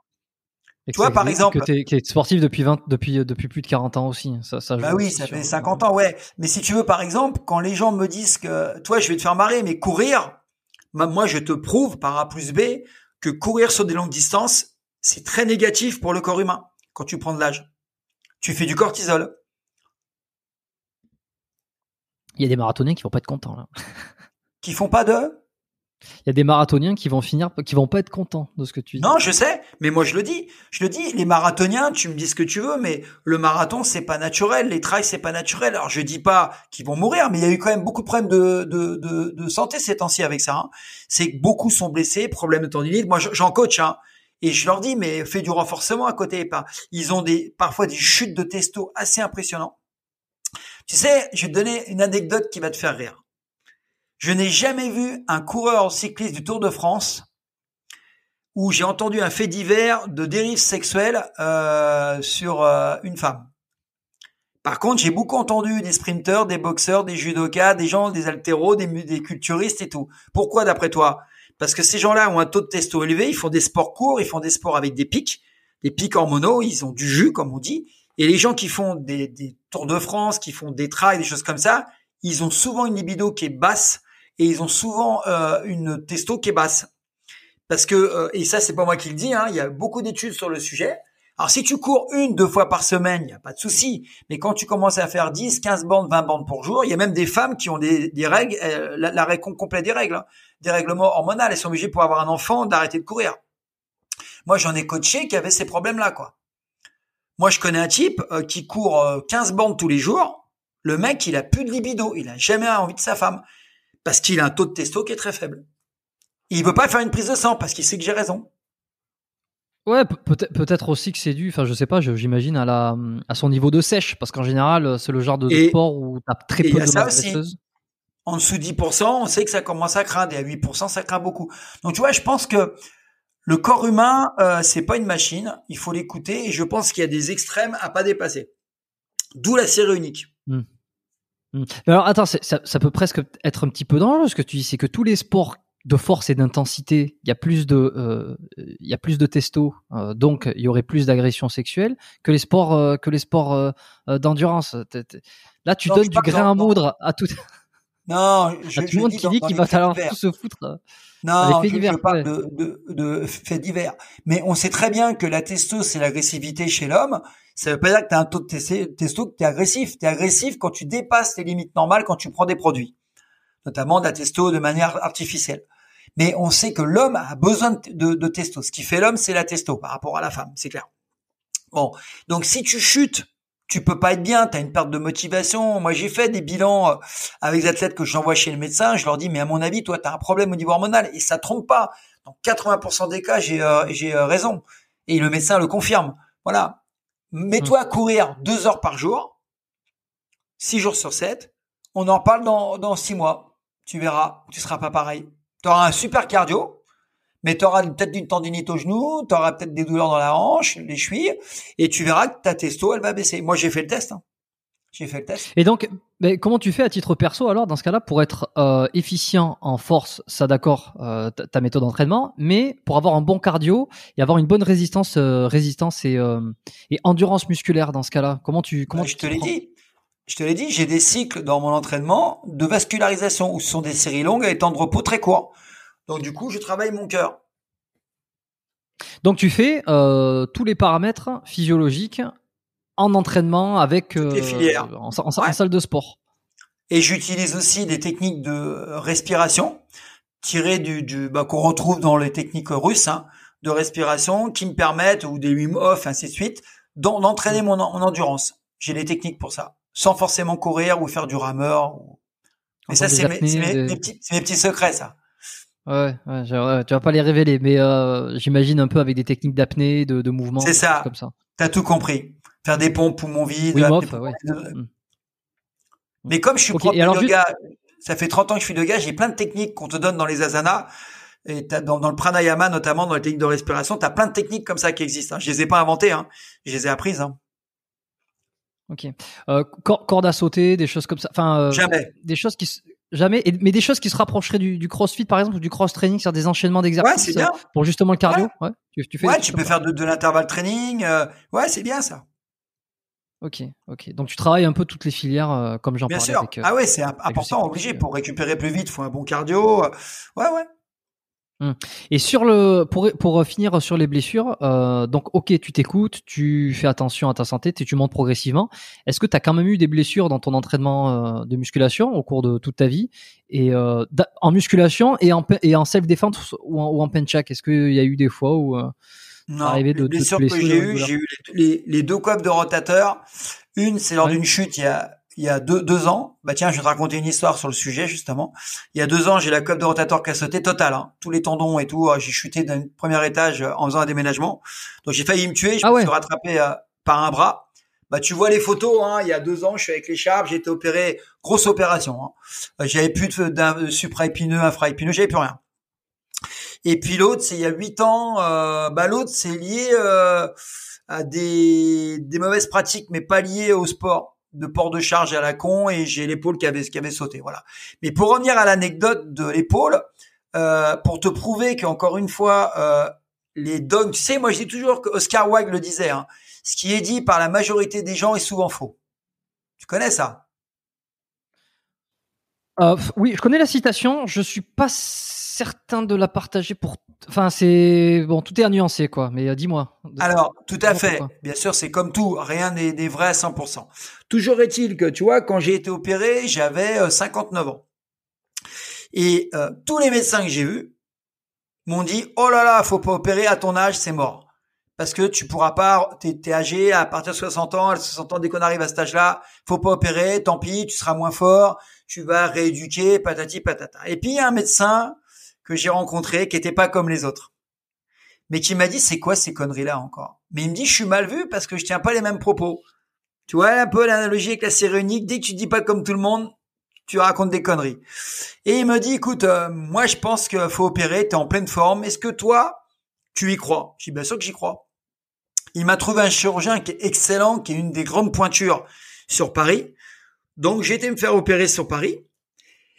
Et le type, avant l'opération, il m'a posé cette question-là. Il me dit, euh, est-ce que tu as confiance en moi? Il dit ça un quart d'heure avant l'opération. Hein, tu es sur la table. Ben, je dis, bien sûr, sinon, euh, jamais je serai sur la, table. Il me dit, est-ce que tu as confiance en toi? Je lui dis 100%, j'ai aucun doute. Il me dit, est-ce que tu penses que tu vas reprendre tes... Il m'a dit ça comme ça, tes capacités. Je lui dis, ouais, c'est ce qu'il me dit. il me dit, bah non, ça va être du 80% euh, parce que ça va pas être comme avant. Je lui dis, ok, on y va. Il m'opère. Et puis il m'avait dit, il va falloir six mois. Alors j'ai bien morflé hein, pendant trois mois. Hein. J'ai eu du mal. Hein. J'ai rééduqué après. Et puis euh, six mois après, je faisais déjà deux tractions. Un an après, je fais des tractions avec 60 kilos. J'envoie la vidéo euh, au chirurgien. Il me dit, c'est incroyable. J'ai dit, tu veux que je te dise, je suis plus fort qu'avant. Parce que maintenant, j'ai trouvé les techniques, des stratégies pour pas me blesser déjà et pour compenser tout ça. Il m'a dit, c'est incroyable. Donc ça veut dire que même lui, il a été étonné de ma reprise. Et ils me disent que tu prends des compléments alimentaires? Ah bah je dis ouais, à fond, parce qu'il faut que j'ai un corps qui soit reposé en bonne santé pour récupérer plus vite. Il me dit bah voilà, t'as tout compris.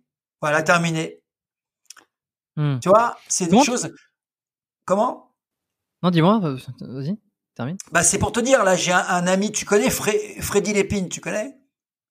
Non, je connais pas Freddy Lépine. Freddy Lépine, il est sur YouTube, hein, il est très connu, hein, il est très présent, c'est un, gars du Muay Thai, il a été 30 ans éducateur dans les prisons, c'est un mec qui a été deux fois champion de France de street lifting, c'est une grosse pointure.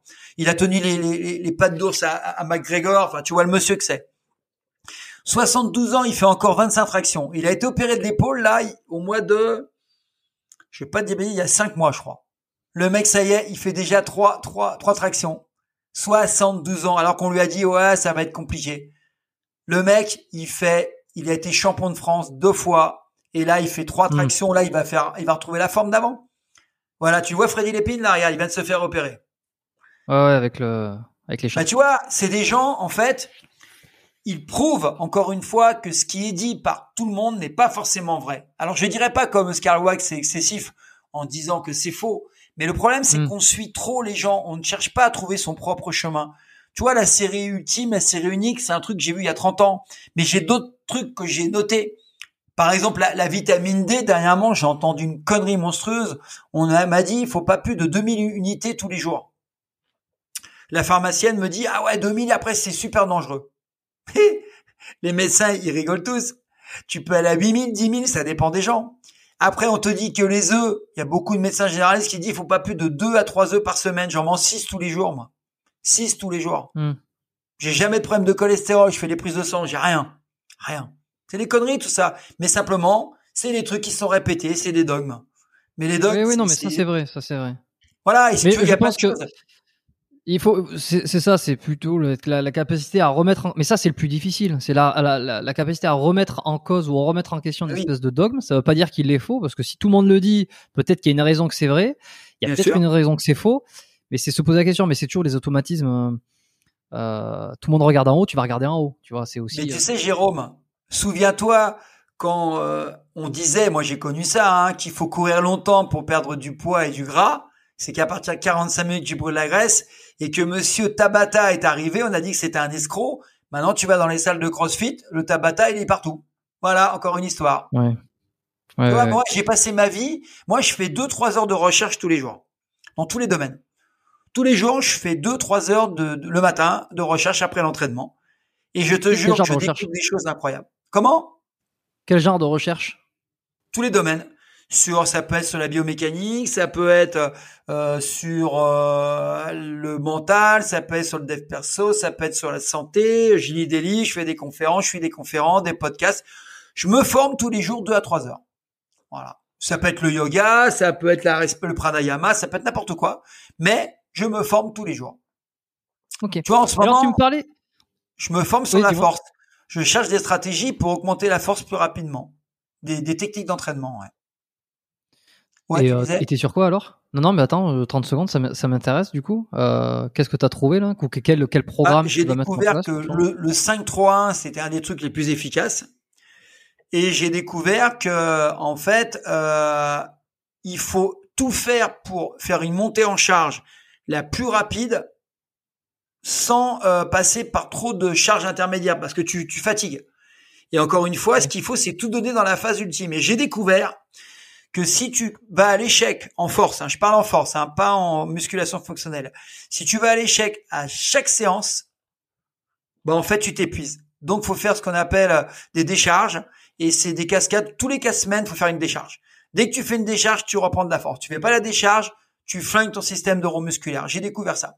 Donc c'est l'ego qui dérouille. Hein? Des espèces de des, des, cycles en fait. Où tu montes, tu redescends pour mieux remonter, pour redescendre. Ouais, mais tu sais que c'est super dur. Parce que quand tu sens que tu progresses et que tu fais de la barre, comme on dit, et que tu obliges ton cerveau et ton corps à décharger, je te jure que c'est dur mentalement. Mais pourtant, il faut le faire. Voilà. Non, mais c'est intéressant parce que c'est ce que dit euh, ça pour le coup, c'est ce que dit aussi beaucoup Rudy Koya depuis des années sur euh, sur les cycles. Alors lui, il est, il est, orienté sur euh, la musculation plus que la force, ouais, je connais sur les cycles de progression. Ouais. Mais on il est bien. a jamais vu tous les deux. Hein, hein? On vous a jamais vu tous les deux euh, dans une même pièce ou sur une même photo ou sur une même vidéo, c'est dommage. Non, j'ai fait avec Nassim, je l'avais vu au salon, Nassim Saïli. Mais euh, Rudy Koya, non. J'ai lu son livre déjà, on me l'a passé. Euh, ouais, j'aime bien ce qu'il dit, moi. Hum, Rudy, si tu nous écoutes. Et alors pour pour la médecine anti-âge, tu vois, tu alors il y a, y a, deux choses qui sont venues, c'est que tu parles beaucoup de donc l'anti-âge pour essayer de bien vieillir. Donc tu mets tout, tu mets en place plein de choses entre les compléments alimentaires, entre euh, tout ce dont tu as parlé. Euh, et par contre, tu es anti-stéroïde. Ouais. Et alors, j'ai envie de savoir, euh, parce que la médecine anti-âge, de plus en plus, intègre des, des protocoles de qu'on appelle de TRT, de remplacement de testostérone petit à petit. Où c'est que tu en es dans ta pensée sur ça? Parce que 60 ans, forcément, tu as eu ta, testostérone qui a diminué. Peut-être que tu l'as bien, tu l'as bien conservé. Mais est-ce qu'à un moment donné, tu vas, tu vas vouloir y passer? Est-ce que tu juges que il y en a qui disent non, je veux pas passer par ça. Il y en a qui disent bah écoute, puisque c'est là, c'est un confort. Ouais, bah alors déjà, honnêtement, je l'ai pas, j'y ai pas pensé encore. Par contre, mon positionnement, il est très simple. Si, euh, voilà comment je vois les choses. Si tu as une complémentation, alors il n'y a, pas que la TRT, hein, DHEA, il y a plein de choses, hein, la, le enfin il y a plein de, il y a plein de trucs. Hein. Si tu es déficient en testo et que ça impacte ta vie au quotidien, perte de motivation, euh, plus de libido, euh, t'es fatigué, douleur musculaire, si tu fais de la compète, tu perds en force et que une dose de TRT contrôlée avec un médecin qui sait faire, un endocrinologue, et qui te remonte à un taux qui te permettra de vivre ton quotidien de manière agréable, pourquoi pas? Les stéroïdes, la façon dont tu les emploies, c'est pas pareil. Là, on va te remonter ton taux à un taux correct. Pas forcément à la fourchette haute. Par contre, les mhm. stéroïdes, c'est pas à la fourchette haute, c'est j'explose les compteurs et je m'en trouve cinq fois à la fourchette haute. C'est pas la même. Donc, mon avis, une TRT, à mon avis, je m'y connais pas trop là-dedans, mais une, une TRT contrôlée pour revenir à un taux suivi par un médecin avec une analyse, euh, mais pour remonter au taux et des HEA pareil, pourquoi pas Maintenant, euh, prendre des stéros sous le manteau et puis prendre des doses de, de chevaux, euh, là, c'est plus possible. C'est une grosse différence. C'est un peu comme si je te disais, bah, t'as du cholestérol. Moi, demain, si j'ai du cholestérol euh, moi, je suis contre les médicaments pour le cholestérol parce que je sais qu'il y a des effets secondaires. On le sait. Mais bon, si on me donne euh, un médicament parce que j'ai vraiment explosé mon taux de cholestérol et que je risque de crever, bah, je vais prendre le médicament pour revenir à un taux. Maintenant, si on me dit avec ce médicament-là, bah, tu vas sécher, mais grave de chez grave, et tu vas avoir 6% de gras, tu vas être énorme, et du coup, je passe pas de une gélule, mais euh, je passe à 50 gélules pour elle sec, bah là, c'est plus, c'est le délire, quoi. Tu vois, c'est c'est ça le problématique. C'est comme les compléments alimentaires. Euh, moi, j'entends tout n'importe quoi. Tu vois, on parle des boosters hormonaux, machin et tout. Bon, ça me fait rire, quoi. Le tribulus terrestris, c'est pas ça qui va doubler ton, ton taux de testo, hein, euh, ni le fenugrec. Hein. Moi, ça me fait rigoler. C'est les petits compléments qui vont te permettre d'arriver à optimiser ta nutrition, qui est carencée, on le sait, de nos jours. Mais c'est pas ces compléments, c'est pas que la créatine que tu vas prendre 6 kilos de muscles secs. Hein. Les gens, ils vendent des produits en faisant rêver les gens. Non, faut rester à sa place. Simplement, le petit plus que tu rajoutes à chaque fois, plus le froid, plus la respiration, plus euh, les massages, les, les fascias et tout, tout ça cumulé, te permettent de performer. Et moi, je performe plus que certains mecs qui sont sous produits. Stéroïdes. Eh ouais. Parce qu'ils ont un microbiote qui est pourri. Tu vois, par exemple, là, il y a un type que j'entraîne. Son microbiote, il est explosé. Je sais, il en prend pas soin. Donc, il est, il est poreux. En fait, il a un problème. Il peut pas aller voir le médecin. Donc je lui dis, tu peux prendre les compléments alimentaires que tu veux, la bonne alimentation que tu veux. Si tu n'intègres pas les nutriments et que tu as l'intestin poreux, c'est mort, il y a des fuites. Commence par soigner ton corps, commence par avoir des bonnes bases physiologiques. Les compléments, ça porte bien son nom. En complémentant ton alimentation, tu progresseras. Mais si la base, elle est mauvaise, ça sert à rien. Tu vois comment je raisonne?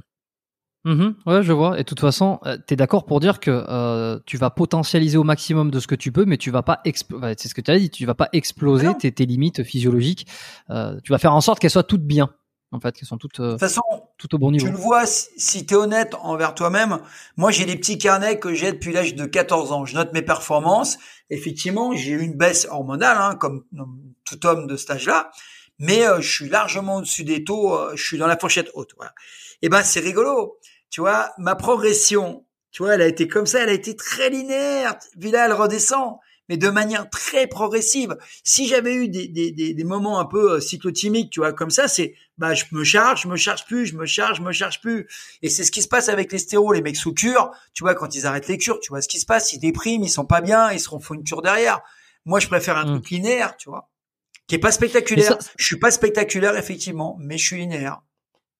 Mais ça, peut-être que, est-ce que tu t'en rends compte euh, depuis combien de temps, tu vois, de cette, euh, de cet aspect-là, d'être linéaire et de, de, de, durer dans le temps? Parce que ça, c'est quelque chose qu'on, que souvent euh, on a lorsqu'on vieillit, tu vois, lorsqu'on se rend compte qu'on n'est pas éternel. Voilà, c'est pour, pour faire un petit clin d'œil au, à l'épisode que je fais avec le précepteur. C'est, c'est, c'est à partir du moment que tu te rends compte que t'es pas éternel que tu commences à à te à t'occuper de ta santé. Il y a, des, y a un truc qui est, qui est assez paradoxal. Euh, quand tu étais plus jeune, quand tu avais 20-30 ans, que tu étais à fond, est-ce que tu avais cette même mentalité? D'essayer de de te pas de te conserver, mais de de faire les choses pour le bien, pour le futur? Tout à fait. Dès l'âge de de de 20 ans. Et comment comment pourquoi? Comment ça se fait? Parce qu'à 20 ans, normalement, on a envie de tout cramer. Ouais, non, non, parce que j'ai toujours euh, raisonné euh, durer, tout le temps, durer. J'ai toujours raisonné. Euh, je me suis jamais mis en danger euh, pour performer. Tu vois, c'est pour ça que j'ai jamais touché au stéro. On m'a proposé plusieurs fois. Hein. J'ai toujours préféré. Euh, je me dis, bah, j'aimerais bien continuer comme ça, 60 heures. J'ai gardé la même énergie euh, mentale et physique qu'à mes 20 ans. J'ai la même pêche quand je vais en compète. Quand je m'entraîne, j'ai la même énergie, j'ai la même envie. J'aime bien être avec les jeunes comme quand j'étais jeune. En fait, je sens pas la différence. Et Freddy me dit pareil, hein, que 112 ans. Je ne sens pas la différence mentale, physiologique. La seule chose que je vois, c'est la baisse, la baisse de performance dans certaines euh, choses, pas pour tout. Il y a des choses où le soulever de terre, par exemple, je soulève moins lourd qu'avant. Le squat, je soulève moins lourd. Par contre, pour euh, les, enfin, les, les, les, exercices du haut du corps, j'ai pas beaucoup perdu. Voire, je suis plus fort qu'avant. Par contre, pour les sprints, je cours moins vite qu'avant. Tu vois, il y a des trucs où je vois, mais comme je prends autant de plaisir et comme je, je performe encore, tu vois, je suis un peu moins véloce. Je suis moins véloce qu'avant, c'est normal. Mais si tu veux, je le ressens pas vraiment. Je vais le ressentir un jour parce que je sais qu'il y aura une chute. Automatiquement, à un certain âge, il y a vraiment une chute qui est assez violente. Mais euh, moi, je vois Freddy Lépine, 72 ans, il le ressent pas. Pourtant, il a été opéré de partout, tu vois. Mais je pense qu'il y a un choix à faire dans la vie. Soit tu veux exploser tout pendant 5 ans, être le meilleur et tout péter, mais tu paieras toute ta vie. Soit tu es un diesel et tu dis je vais être moyen fort toute ma vie. Soit tu veux être excellent sur une courte durée, ce qui se passe peut être de haut niveau. Soit tu vas être moyen fort ou moyen tout court toute ta vie. Tu sais, je vais te faire rire, mais je vais te faire une analogie avec ce que tu as dit au début qui était intéressant. Tu sais, dernièrement, je te dis, je, dirais pas le nom. Hein. Euh, il y a des gens qui disent ouais tu devrais passer dans karaté bushido pour te battre dans un bar, faire voir que tu sais que tu es meilleur et tout. Tu as 30 ans, t'es fougueux, t'y vas, tu, tu peux te blesser. Pour ça, tu peux blesser, tu peux te blesser. Il y a toujours un risque. Mm. Bon, mais quand tu as un certain âge, tu te dis mais qu'est-ce que je vais risquer de me blesser à vie pour des choses qui ne servent à rien? Bah moi j'avais ce raisonnement déjà à 20 ans. Qu'est-ce que je vais aller me mettre des stéroïdes dans les fesses pour devenir champion du monde et gagner rien du tout? Parce qu'à l'époque on gagnait rien et le payer toute ma vie. Aujourd'hui non plus. Bah, et en plus t'as raison. Voilà. En plus c'est pas mieux maintenant. Voilà. Alors que moi j'ai la chance d'être en bonne santé. Je profite de mes enfants. Je m'éclate. Je fais ma muscu. Je fais des compètes. Mais je suis heureux. Je travaille. Toi j'ai un équilibre. J'ai une sérénité et j'ai aucune frustration. Mais quelle frustration de se dire, comme j'entends souvent mes copains, je dirais pas les noms, hein, je les respecte, hein, qui ont été champions à 30 ans, qui me disent, tu te rappelles quand j'étais là, tu te rappelles quand j'étais là, ah c'est plus comme avant, tu te rappelles, mais moi je dis jamais c'est plus comme avant. Je dis je suis encore là, je m'éclate toujours. Quel bonheur. Donc je suis heureux. Et à 20 ans, j'étais déjà, même avant, hein, j'étais déjà comme ça. Je me suis jamais mis en danger pour la médaille. Jamais. Jamais. Ouais, ok, c'est c'est non mais c'est impressionnant et puis ça se voit de toute façon, ça se voit que t'as une t'as une force assez débordante et une une énergie, une énergie débordante. C'est ce qu'on me dit, ouais. Mais parce que je suis heureux. Euh... Tu sais, quand quand t'es aligné et, et, toi je le vois chez toi aussi, on voit que t'es aligné. C'est quand t'es aligné, t'es bien dans tes pompes euh, et que tu passes pas ton temps à vouloir prouver aux autres que t'es le meilleur et que tu sais, ta Moi j'ai toujours, plus j'étudie, moins je, plus je me rends compte que je sais pas grand chose. Par contre, ce qui est sûr, c'est que j'en sais un peu plus tous les jours. Hum. Et à quand tu estimes, euh, tu m'as dit, à un moment donné, c'est indéniable, il va y avoir une chute de, hormonale, euh, parce que là, 61 ans, il y en a qui disent déjà que la chute commence à arriver à 40. Donc la tienne, tu l'estimes euh, à quand à peu près? Et est-ce que tu vas, est-ce que tu vas passer en, en anti-âge hormonal ou comment tu l'anticipes? Ah, je sais pas. Je pense que je vais pouvoir durer, si je suis pas mort d'une maladie métabolique, une maladie grave, je pense jusqu'à 75, je vais pouvoir durer vu mes stratégies, vu ce que disent les médecins, ils me disent quand même que j'ai des capacités un peu au-dessus de la moyenne euh, sur ce plan-là, hein, sur le plan de la génétique, hein, parce que j'ai mis ça en place depuis très longtemps. Donc je pense, vu ce que fait Freddy à 72 ans, je pense qu'à 75, je vais être encore là. Et après, là, ça va se dégrader sérieusement. Alors là, j'aurais deux options à prendre. Ou je dis, bah c'est comme ça. Ou je me dis, bah peut-être que je ferai appel à des gens euh, de la science pour m'aider à, à durer un peu plus longtemps en meilleure santé. Mais je sais pas. Je sais pas. T'es pas encore euh, défini là-dessus. Et si, oh non. Dans tous les cas, de toute façon, tu seras toujours là. Tu seras toujours sur sur Internet, euh, sur YouTube. Ah bah comme dit à ma femme, je pense que je mourrais en, en, en, faisant des tractions ou à, ou des pompes, c'est sûr. Je mourrais pas en, regardant les chiffres et les lettres. Hein. Ouais. Et est-ce que tu, tu partages tout ce que tu fais euh, sur tes réseaux, tu vois, sur euh, sur tout le côté anti-âge, les tests hein? Non, ça tu le gardes pour toi? Il y a plein de choses que je partage pas pour plusieurs raisons c'est que je sais pas ce que les gens vont en faire. Et comme je suis assez euh, parfois décrié par certains, si je parle de mes méthodes, euh, ils vont me dire que je suis dingue. Donc j'ai pas besoin de prouver, j'ai pas besoin de. Je fais mes petits trucs dans mon coin. Alors je parle des compléments alimentaires, hein. je parle de mmh. la respiration, mais tu sais, euh, les gens s'intéressent pas à ce qui est pas spectaculaire. Donc la respiration, ça fait très peu de vues. Hein sauf que c'est la base, quoi. Euh, sauf, par contre, si tu dis, sauf, si tu dis que ça va régler les, les tous les problèmes entourant le stress, peut-être que là c'est même pas, plus intéressant, mais même pas. Même pas. Ah, tu vois, tu vois que c'est moins. Même pas parce que moi, je suis intermédiaire en entreprise régulièrement pour la gestion du stress. Eux, ils sont preneurs parce qu'ils le vivent. Et c'est en entreprise, c'est payé par le, par le patron. Par contre, quand tu donnes du gratuit sur YouTube en parlant de la cohérence cardiaque, moi, je suis, je suis praticien pour David O'Ware, tu vois, et je suis conférencier pour lui. Mais les gens, ils en ont rien à foutre, quoi. Eux, ils préfèrent prendre un médicament, c'est plus facile. Donc, tu vois. le euh, stress, euh, c'est un peu le problème d'aujourd'hui, quoi. Tu vois, quand je dis que je me baigne dans l'eau de mer euh, l'hiver et tout, ben, je le mets pas. Parce que c'est un peu comme Wim Hof, quoi, tu vois. C'est qu'il y a des choses que tu peux pas dire. Tu vois, je travaille beaucoup sur l'énergie interne, beaucoup sur la visualisation. Euh, je peux pas parler de ça parce qu'on va me prendre pour un mystique, tu vois. Je travaille ben énormément la visualisation, moi. énormément. Sur, quoi? Sur une euh, sur une compète, sur une euh, une performance? Ah surtout, si je visualise un truc vraiment euh, et qu'il est vraiment visualisé avec les détails et tout, le truc se va va se va se dérouler inévitablement.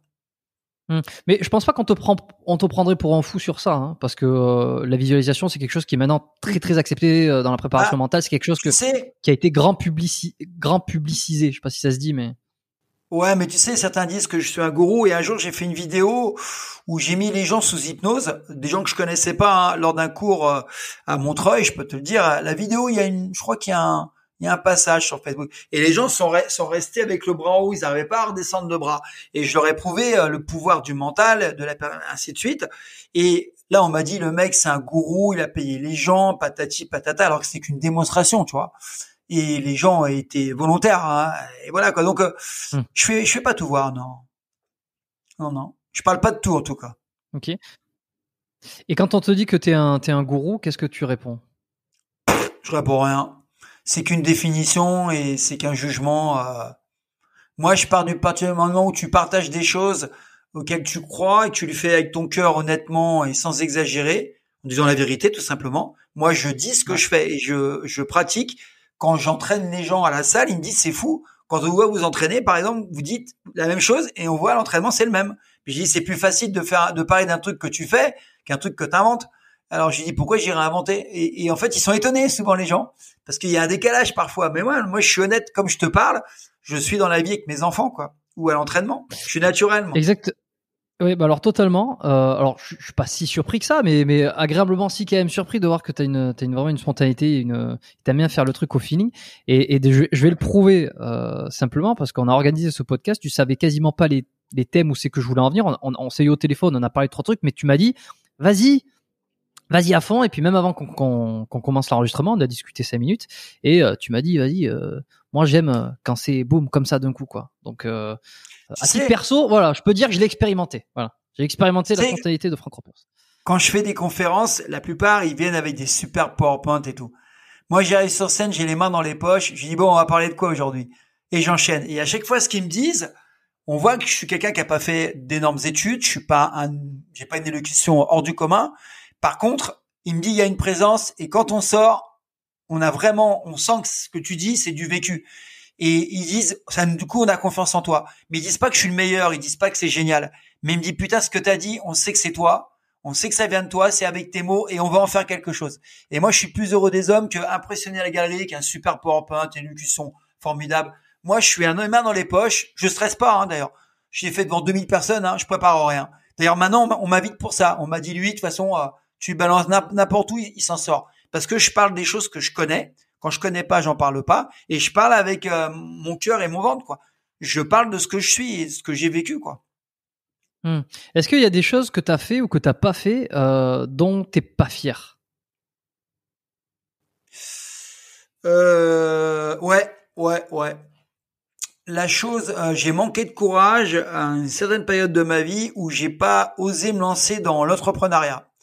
J'étais salarié et je faisais les deux à la fois. Toi, salarié, auto-entrepreneur à côté, et je me disais, bah quand je vais monter en puissance auto-entrepreneur, je vais arrêter salariat. J'avais peur pour ma famille. Moi, j'ai trois enfants. J'avais peur de pas pouvoir les, les nourrir. Et je, moi, je suis, et j'avais cette peur. Mais en fait, c'est une fausse peur. C'est moi qui me suis créé cette peur parce que t'as pas plus d'assurance de gagner ta vie qu'un salaire, avec un patron euh, d'entrepreneuriat. Plus de nos jours. Avant, oui, plus maintenant. Et si tu veux, donc, je suis resté trop longtemps, à mon avis, salarié et, euh, et j'aurais dû faire preuve davantage de courage, ouais. Mm. Avant. Ok, d'accord. Bon, est-ce que est-ce que Ropers c'est ton vrai nom? Ah bah ouais.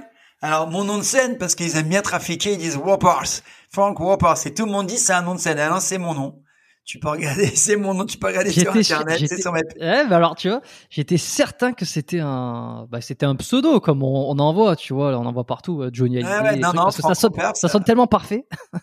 Sauf que dans dans la vie de tous les jours, c'est Ropers. Et quand ils, ils me mettent, euh, quand je fais des événements, je leur demande rien, ils disent Whoppers, Frank Whoppers. Ça fait américain, tu vois. Mais euh, c'est eux qui font, font ça. Moi, je leur demande rien, moi. Hmm, ok. Bon, tu m'as parlé d'un. On, va on va terminer euh, bientôt là euh, les petites dernières questions de fin et puis euh, je vois ça sous les yeux aussi. Tu m'as parlé que tu avais un, un, un, gros projet ou une un truc qui allait sortir bientôt ou quelque chose dont tu étais en préparation. Alors c'est pas un truc qui va sortir, c'est c'est un événement. Alors c'est pas encore, enfin c'est officialisé, mais j'ai pas encore la matière pour le montrer. Mais je vais prouver comme ça au grand public que tout est possible euh, même quand on n'est pas forcément dans une bonne prédisposition. Voilà. Donc c'est un truc que je vais partager avec les gens qui me suivent, pas sous forme de voyeurisme, mais sous forme d'accompagnement et leur faire voir que bah, c'est possible. Malgré ce qu'on pense, c'est possible. Alors ça va faire du buzz, ça va faire du bruit, ça, ça c'est sûr, parce que c'est pas courant.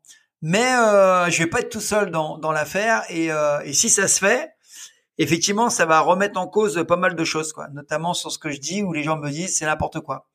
Mais tu sais, les gens, souvent, quand ils disent c'est n'importe quoi, ça marche pas, un, ils n'ont pas essayé, ou ils ont peur de l'essayer, ou s'ils l'ont essayé, ils le disent pas pour pas passer pour des idiots. Tu sais, quand j'ai monté, pour terminer, et ça va te faire marrer parce que j'ai toujours été comme ça. J'ai toujours été un peu euh, décalé par rapport aux autres. Tu vois, on m'avait dit un jour, euh, pour être champion de France, faut s'entraîner quatre ans minimum. J'ai été champion de France au bout d'un an. Euh, pour être noire de karaté ou je ne sais quoi, il faut quatre ans minimum. J'ai formé des mecs en un an qui sont des fusées parce qu'ils sont doués et parce qu'ils s'entraînent quatre heures par jour. Enfin, tu vois, j'ai toujours démonté les trucs. Et quand, dans les années 2000, tu connais Alex Levent? Oui, bien sûr. Bon, Alex, c'est un, ami à moi. Et il peut t'en parler parce qu'il a un ami qui s'appelle Anthony Faux, qui est cascadeur, qui est connu, qui joue dans des films. Et Anthony, il était tout gamin. C'est l'anecdote, tu vas voir le personnage, ma façon de penser, hein, qui est décalée par rapport à, à, la majorité des gens. Et donc, je lui dis, écoute, faut que je trouve un webmaster. Je vais lancer des formations en ligne de Penchak Silat pour que les gens puissent se former et passer des ceintures comme on le fait dans une salle. Mais on me dit, t'es complètement dingue, tu vas te faire démonter par le mec des arts martiaux, ils vont dire que t'es un gourou, t'es un mytho, t'es un furieux, t'es un dingue. Je dis, non, mais j'ai envie de le faire parce que trop de gens me disent, j'ai pas le set de penchak à côté, j'ai pas, moi, j'aimerais bien faire du mm. penchak, mais je peux pas m'entraîner, j'ai les horaires qui me conviennent pas, j'habite pas Paris, il y a que des salles à Paris, et puis, je lui dis, je vais faire des cours en ligne. Donc, je rentre, on compte ce Anthony Faux qui est tout gamin. Il devait avoir 18, 19 ans, mais il savait faire des sites. Je lui dis, tu sais faire un site, toi? Il me dit, ouais, ouais. Puis je lui présente le produit, mais il me dit t'es complètement dingue. Puis je vais faire des DVD, je vais vendre des formats, des VOD. Mais il me dit mais t'es fou, c'est les Américains qui font ça. Mais justement, je lui dis il y a 10 ans de décalage entre les États-Unis et la France. Donc ça va arriver en France dans 10 ans. Donc moi je vais être le premier. Mais il me dit écoute, je vais te le faire, mais est-ce que tu peux, tu peux me payer d'avance? Parce que j'y crois pas à ton truc. J'y t'inquiète, j'ai la trésorerie, je te paye. Mais je veux que tu me fasses mon site. Il me dit tu sais, j'y crois pas, tu vas investir beaucoup d'argent, te rends compte et tout. Donc, qu'est-ce qui s'est passé? Première étape, on m'a ignoré. Deuxième étape, on m'a critiqué, mais t'imagines même pas. C'est honteux, c'est pas possible, ça marche pas. Et la troisième, c'est laquelle? On m'a copié. Donc les premiers qui m'ont appelé, c'est des mecs qui bossent dans la musique, un mec dans la guitare qui a donné des cours de guitare en ligne. Puis après, il y a un mec qui a donné des cours de chansons, des cours de CD. Ils m'ont appelé les mecs, mais ils m'ont dit c'est génial ce que t'as fait. Et ben maintenant regarde ce qui se passe. Tout le monde donne des cours en ligne de tout, de pâtisserie, de guitare, de n'importe quoi. Donc ça veut dire qu'à l'époque, je suis passé pour un dingue. Et n'empêche que maintenant, tout le monde fait ça. Hmm. Et on n'y croyait pas. Et on m'a dit, faut pas le faire, c'est pas bien. Et dit tout le monde fait ça. Tout le monde donne des cours en ligne de tout maintenant. Oui, maintenant, euh, maintenant c'est, c'est... Bah, le Covid a accéléré, euh, accéléré voilà. Et, euh, quand je l'ai fait, j'étais le premier en France. Donc je me suis fait démonter par tout le monde. Mais tu crois que ça va arrêter Non mais attends, t'as été le premier dans la self, dans les sports de combat ou le, le Non, dans le, le penchak. Je formais des gens pour les pour les ceintures. Dans le penchak. Okay. Penchak. Et c'est ça. Euh, pas la self, penchak. C'est que penchak. Euh, bah, ça, ce qui devait être difficile ou en tout cas les premières critiques que t'as eues, c'est euh, mais on se forme pas en ligne, on se forme pas tout seul chez soi derrière un, écran. Ouais. Voilà. Et, alors muscu, 20, pareil. 20... Et 20 ans après, alors, est-ce qu'on arrive à quand même à se former en penchak à distance? Bah bien sûr, la preuve c'est que j'ai formé d'excellents profs qui sont sur internet, qui sont connus, et je me marre parce qu'on te dit ah lui il est fort, hein. ah mais lui il a dû en faire des entraînements avec Franck Repers. Bah non, il a été formé à 80% en ligne. C'est qui tu, Je, ah, donne pas les noms, mais euh... je vais pas le dire. Un, des plus connus et un des plus forts en punch sur euh, sur YouTube. Et, euh, et les gens le savent, hein, parce que ils l'ont vu, lui il le sait. Il le dit pas parce qu'il aime pas trop le dire, quoi. Parce que bah oui, mais il est très fort, il est doué, il s'entraînait durement et il a, il a des aptitudes, faut être honnête. Mais tout est possible. Devenir euh, fort en musculation, c'est possible de nos jours avec des cours en ligne. Être devenir ingénieur, on a vu, euh, ça marche. Moi, j'en connais des mecs qui sont formés complètement en ligne. J'ai un guitariste là. Là, je coach un guitariste, mais tu verrais comment il est fort en guitare. Le mec, il a que 4 ans de guitare, il s'est formé totalement en ligne. Avec une des méthodes les plus connues, je sais plus comment elle s'appelle. Mais le mec, il a un niveau de dingue, quoi. Et le mec, il a jamais pris de cours. Jamais. Donc tout est possible. mais il euh, y en a, il y en a, ils ont des, aptitudes et tout est possible. Voilà, il a des aptitudes. Et puis il en fait trois heures par jour. Tu vois, il a un métier qui lui permet. Enfin, il y a plein de paramètres. C'est comme la self. Il y a plein de paramètres. Ok. Euh, une, des dernières questions aussi que j'avais euh, pour pour clôturer un peu l'ensemble santé. Tu m'as parlé de cohérence cardiaque, donc on y a regardé un petit peu plus sur YouTube ce que tu proposes ou, ou, si on ne sait pas exactement ce que c'est. Juste en deux lignes, cohérence cardiaque, c'est respiration en fonction de la des, battements cardiaques, c'est ça? Ouais, en fait, c'est un peu ça. C'est un peu plus complexe. En fait, c'est 5 secondes d'inspiration. Vraiment, je... 5 secondes d'expiration, c'est 5 secondes d'inspiration, 5 secondes d'expiration sans, sans rétention et sans pause. Et le but, c'est de rééquilibrer le système sympathique parasympathique pour arriver à un équilibre sur le plan émotionnel, sur le plan mental et ainsi de suite. Donc en fait, effectivement, il y a une, c'est le seul moyen d'agir sur la respiration, c'est pas avec le, euh, sur le cœur, pardon, c'est pas avec euh, le mental, c'est avec la respiration. Si tu sais très bien que si tu respires euh, très très vite, ça va impacter le cœur, et quand le cœur tu veux le ralentir, tu utilises la respiration. C'est la base du pranayama en yoga. Donc le seul moyen d'agir sur le stress global et sur le rythme cardiaque, c'est pas la respiration. Et il y a un mec, Savant Schreiber, qui a trouvé, maintenant David O'Ware, il a développé, qu'avec un certain niveau et un, une cadence de respiration, donc 5 secondes inspire, 5 secondes expire pendant 5 minutes, tu avais à réguler. Et donc maintenant, ça a été reconnu par la Fédération nationale de, cardiologie, qui a vu effectivement que ça impactait favorablement le, les problèmes cardiovasculaires. Voilà. Donc moi, je l'utilise énormément pour gérer le cortisol après l'entraînement. D'accord. Bah justement, je poserai la question parce que je vais bientôt enregistrer un, le, deuxième, deuxième podcast que je vais faire avec euh, Paul Mathieu, le doc, qui se fait appeler le, doc. Euh, ouais, ouais, je connais. Il est bien lui. Que tu, ouais, que tu connais, Ouais, ouais, il est super. On avait, on avait enregistré il y a deux ans. Et euh, on va se faire un petit retour et je, je me le suis noté. Je lui demanderai un petit peu euh, ce qu'il en pense et, euh, et son, avis et un petit peu ce que dit le le monde euh, cardiologique sur la cohérence cardiaque. Bah, non, là, je voulais. Euh... Ouais. David Howard, c'est quand même sache que c'est un médecin à la base, médecin généraliste qui s'est intéressé à la nutrition. Il a réussi à faire maigrir ses, ses patients avec la cohérence cardiaque en diminuant le, le, le cortisol. Du coup, ils avaient moins de pulsions pour manger et ils avaient un meilleur équilibre émotionnel. Et c'est comme ça qu'il est devenant, il fait que ça maintenant. Il a arrêté son métier de médecin généraliste. La cohérence cardiaque, elle commence à être très connue. Hein. Ouais, ouais, non, mais oui, c'est ça, c'est qu'on entend de plus en plus parler. Euh, non, et sur la nutrition, comment tu manges euh, Parce qu'on a parlé de, de, compléments, on a parlé d'un petit peu tout ça, mais euh, sur le dur, le plus important, la bouffe. Ça ressemble bah, donc déjà, je pratique le jeûne intermittent, le 16-8. Je m'entraîne à jeun et je mange juste derrière, en fin de jeûne. Comme ça, je me charge, je me recharge en réserve glycogénique, je prends des protéines, des lipides. Mon, mon j'ai pas de régime, je pèse pas mes aliments, simplement j'ai un repas à 12 heures, un repas à 15 heures, enfin une collation plutôt à 15 heures, une collation à 18 heures, un repas à 20 heures. Euh, les, toutes les collations sont constituées de protéines et de lipides de bonne qualité et très faibles en glucides, sauf pour le repas après l'entraînement, pendant la fenêtre anabolique, où là j'ai un peu plus de glucides pour recharger en glycogène. Et je charge pas trop. Indice glucidique très faible. Voilà, c'est très simple. Et, le soir, t'arrives à performer? T'arrives à performer l'entraînement, euh, surtout en force comme ça, avec euh, rien dans l'estomac Sans problème. Ah, j'ai même euh, une patate. C'est logique, parce que quand tu ne manges pas, ton système il est en, en sympathique, en mode agression, en mode bagarre, en mode lutte. Quand tu manges, tu es en parasympathique. Donc si je mange avant, je suis en parasympathique. Donc je rends l'adrénaline est au top, mon cortisol est au top, tout monte en puissance. Et après l'entraînement, là je mange, je me repose une petite sieste un petit peu là, et là je suis en parasympathique, je bénéficie totalement de mes aliments. En fait, je j'ai raisonné comme ça par rapport au cycle circadien et par rapport à, au système sympathique parasympathique. Et ça me réussit. Et Alex Flevant fait pareil. Attention, hein. Ok. N'oublie pas un truc, Jérôme. Hein. Je fais des séances de 30 minutes, 40 minutes. Si je pratiquais deux heures d'endurance, je le ferais pas à jeun. Hmm, je suis sur des séances courtes. Hein. Donc le glycogène, j'en ai suffisamment. Hmm, et à, 60 ans, est-ce que tu prends plus facilement du, gras euh, Tu vois que c'est plus difficile euh, d'être sec? Ouais. Ouais. Clairement? Claire. Je fais de la rétention d'eau, plus de rétention d'eau. Hmm, ok.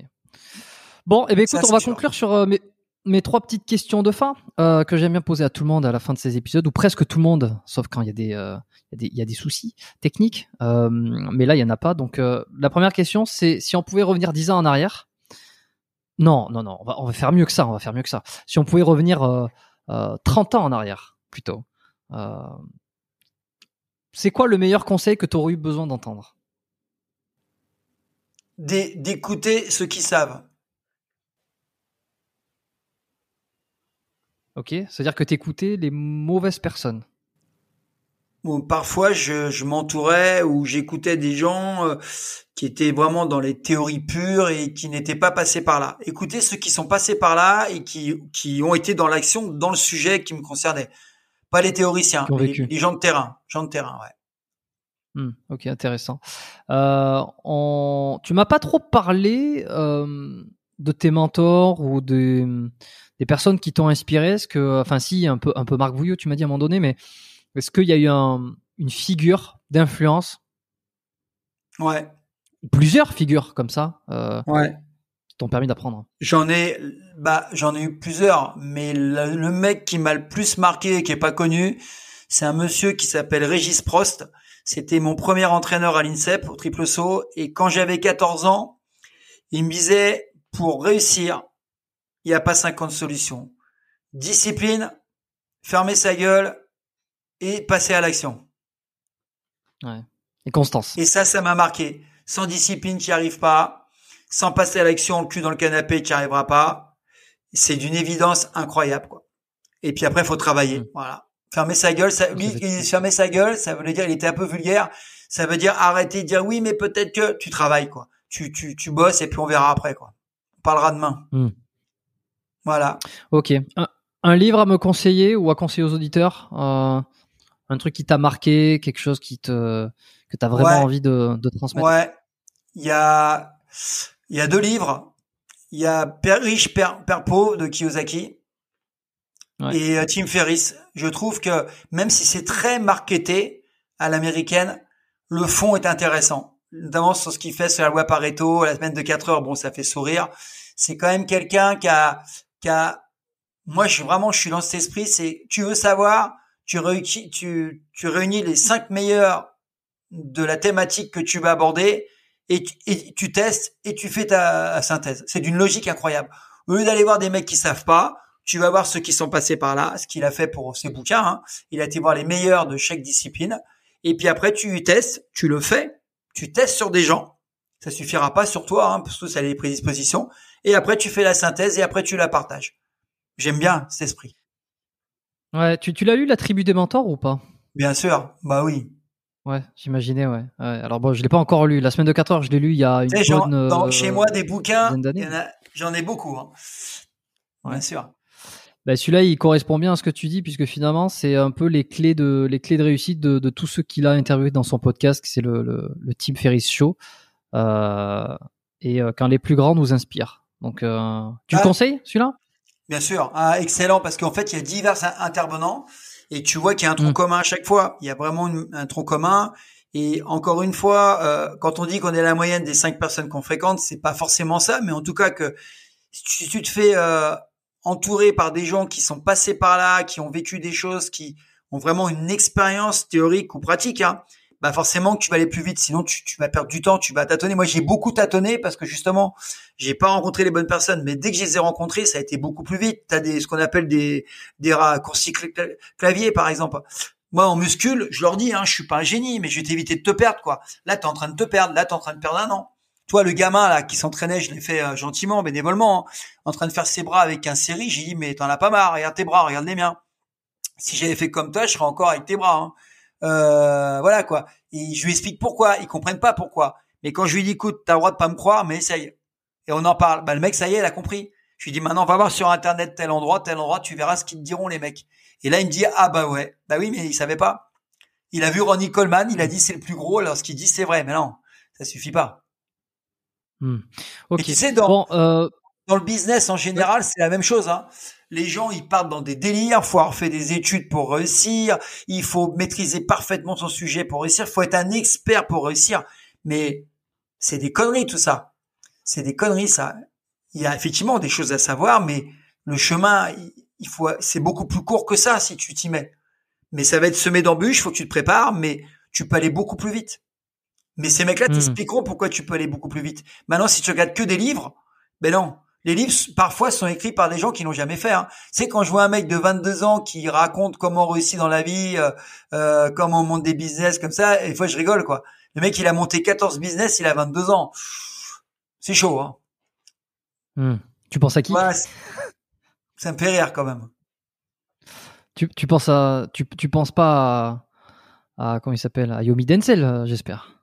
Non, je pensais à personne. Je le dis simplement.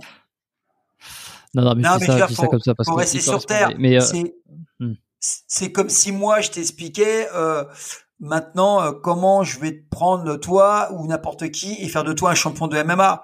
J'ai pas du tout les compétences en MMA. Je connais, mais c'est je suis dans les arts martiaux, c'est ridicule. J'aurais jamais autant de d'expérience qu'un qu'un Lopez, qu'un Fernand Lopez ou autre mais faut rester sur terre, faut rester à sa place. C'est des gens qui ont baigné là-dedans tout le temps. Donc chacun mm. est bon, voilà, c'est ça qui est important. Mais euh, si tu bosses bien, que tu t'entoures bien, que tu passes à l'action, que tu te formes régulièrement, très important, parce que ça évolue vite, tu es obligé de réussir. C'est obligatoire. Obligatoire. Mm, mm, Mmh, exact, c'est presque une formule mathématique, mais qui est, qui, est, qui est aux aléas de la vie. Et juste pour euh, Yomi Denzel, je, je plaisante, j'aime beaucoup ce qu'il dit. Euh, ce qu'il fait, je connais pas tout, mais en tout cas, j'écoute régulièrement ses, ses, podcasts et, et j'aime beaucoup ce qu'il raconte. Je pense que c'est loin d'être l'escroc que certains euh, veulent le laisser dire, bah, je pense.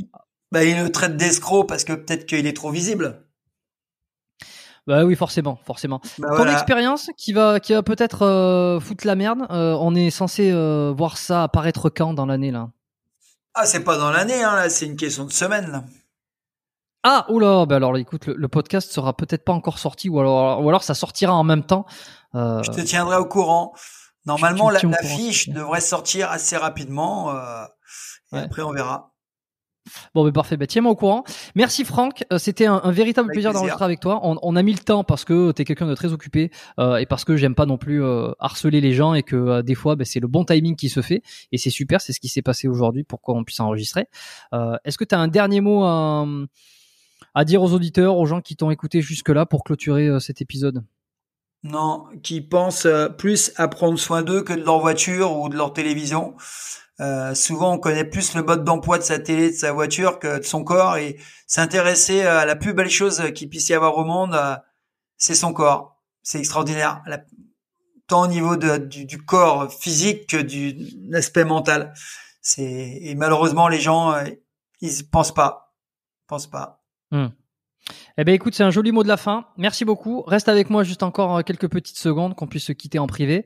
Et puis, euh, quant à tous ceux qui nous ont écoutés jusque-là, je vous remercie. Euh, faites preuve de, alors d'esprit critique certes, de, tolérance aussi, de d'ouverture d'esprit et puis de gentillesse tout simplement hein, pour ceux qui vont faire les retours, qui vont laisser des commentaires. On sait que YouTube est une plateforme où les gens adorent déverser soit leur haine, soit leur euh, soit leur, leur, leur, leur, contradiction. C'est bien de le faire, mais, mais bon, euh, avec, avec la bonne forme. Euh, de toute façon, j'y réponds pas quand, quand c'est pas avec la bonne forme. Et puis n'hésitez pas à envoyer un message aussi à Franck sur, tes, sur ses réseaux pour le remercier de son passage dans le podcast. Et, euh, et voilà, si ça vous a plu, vous abonnez. Il y a de bons invités qui vont arriver. J'ai spoilé un petit peu le doc. D'habitude, je spoil pas trop les invités, mais euh, mais voilà. Et puis sinon, si vous êtes arrivé là il y a pas longtemps, allez regarder un peu les épisodes que j'ai fait auparavant dans les semaines qui suivent. C'est un épisode toutes les semaines qui sort sur ce podcast là où on parle en, passe en revue euh, la santé, euh, le corps, les sports de combat aussi, le, le, les blessures, les euh, la, la, muscu, la diète, enfin un petit peu tout ça. On essaie de, comprendre mieux comment on fonctionne ben, pour faire mieux. Donc euh, voilà, merci. Inscrivez-vous à la newsletter aussi, hein. c'est le dernier lien en description. Cliquez dessus si vous n'êtes pas sûr de vous inscrire, juste pour regarder la page. Ça pourra vous, euh, intéresser. J'en dis pas plus. Et puis je vous dis à la semaine prochaine pour tous les fidèles auditeurs qui écoutent le podcast. Merci à vous, faites pas trop les cons et prenez soin de vous. Ciao. Hi, I'm Daniel, founder of Pretty Litter. Cats and cat owners deserve better than any old-fashioned litter. That's why I teamed up with scientists and veterinarians to create Pretty Litter. Its innovative crystal formula has superior odor control and weighs up to 80% less than clay litter. Pretty Litter even monitors health by changing colors to help detect early signs of potential illness. It's the world's smartest kitty litter. Go to prettylitter.com and use code ACAST for 20% off your first order and a free cat toy. Terms and conditions apply. See site for details.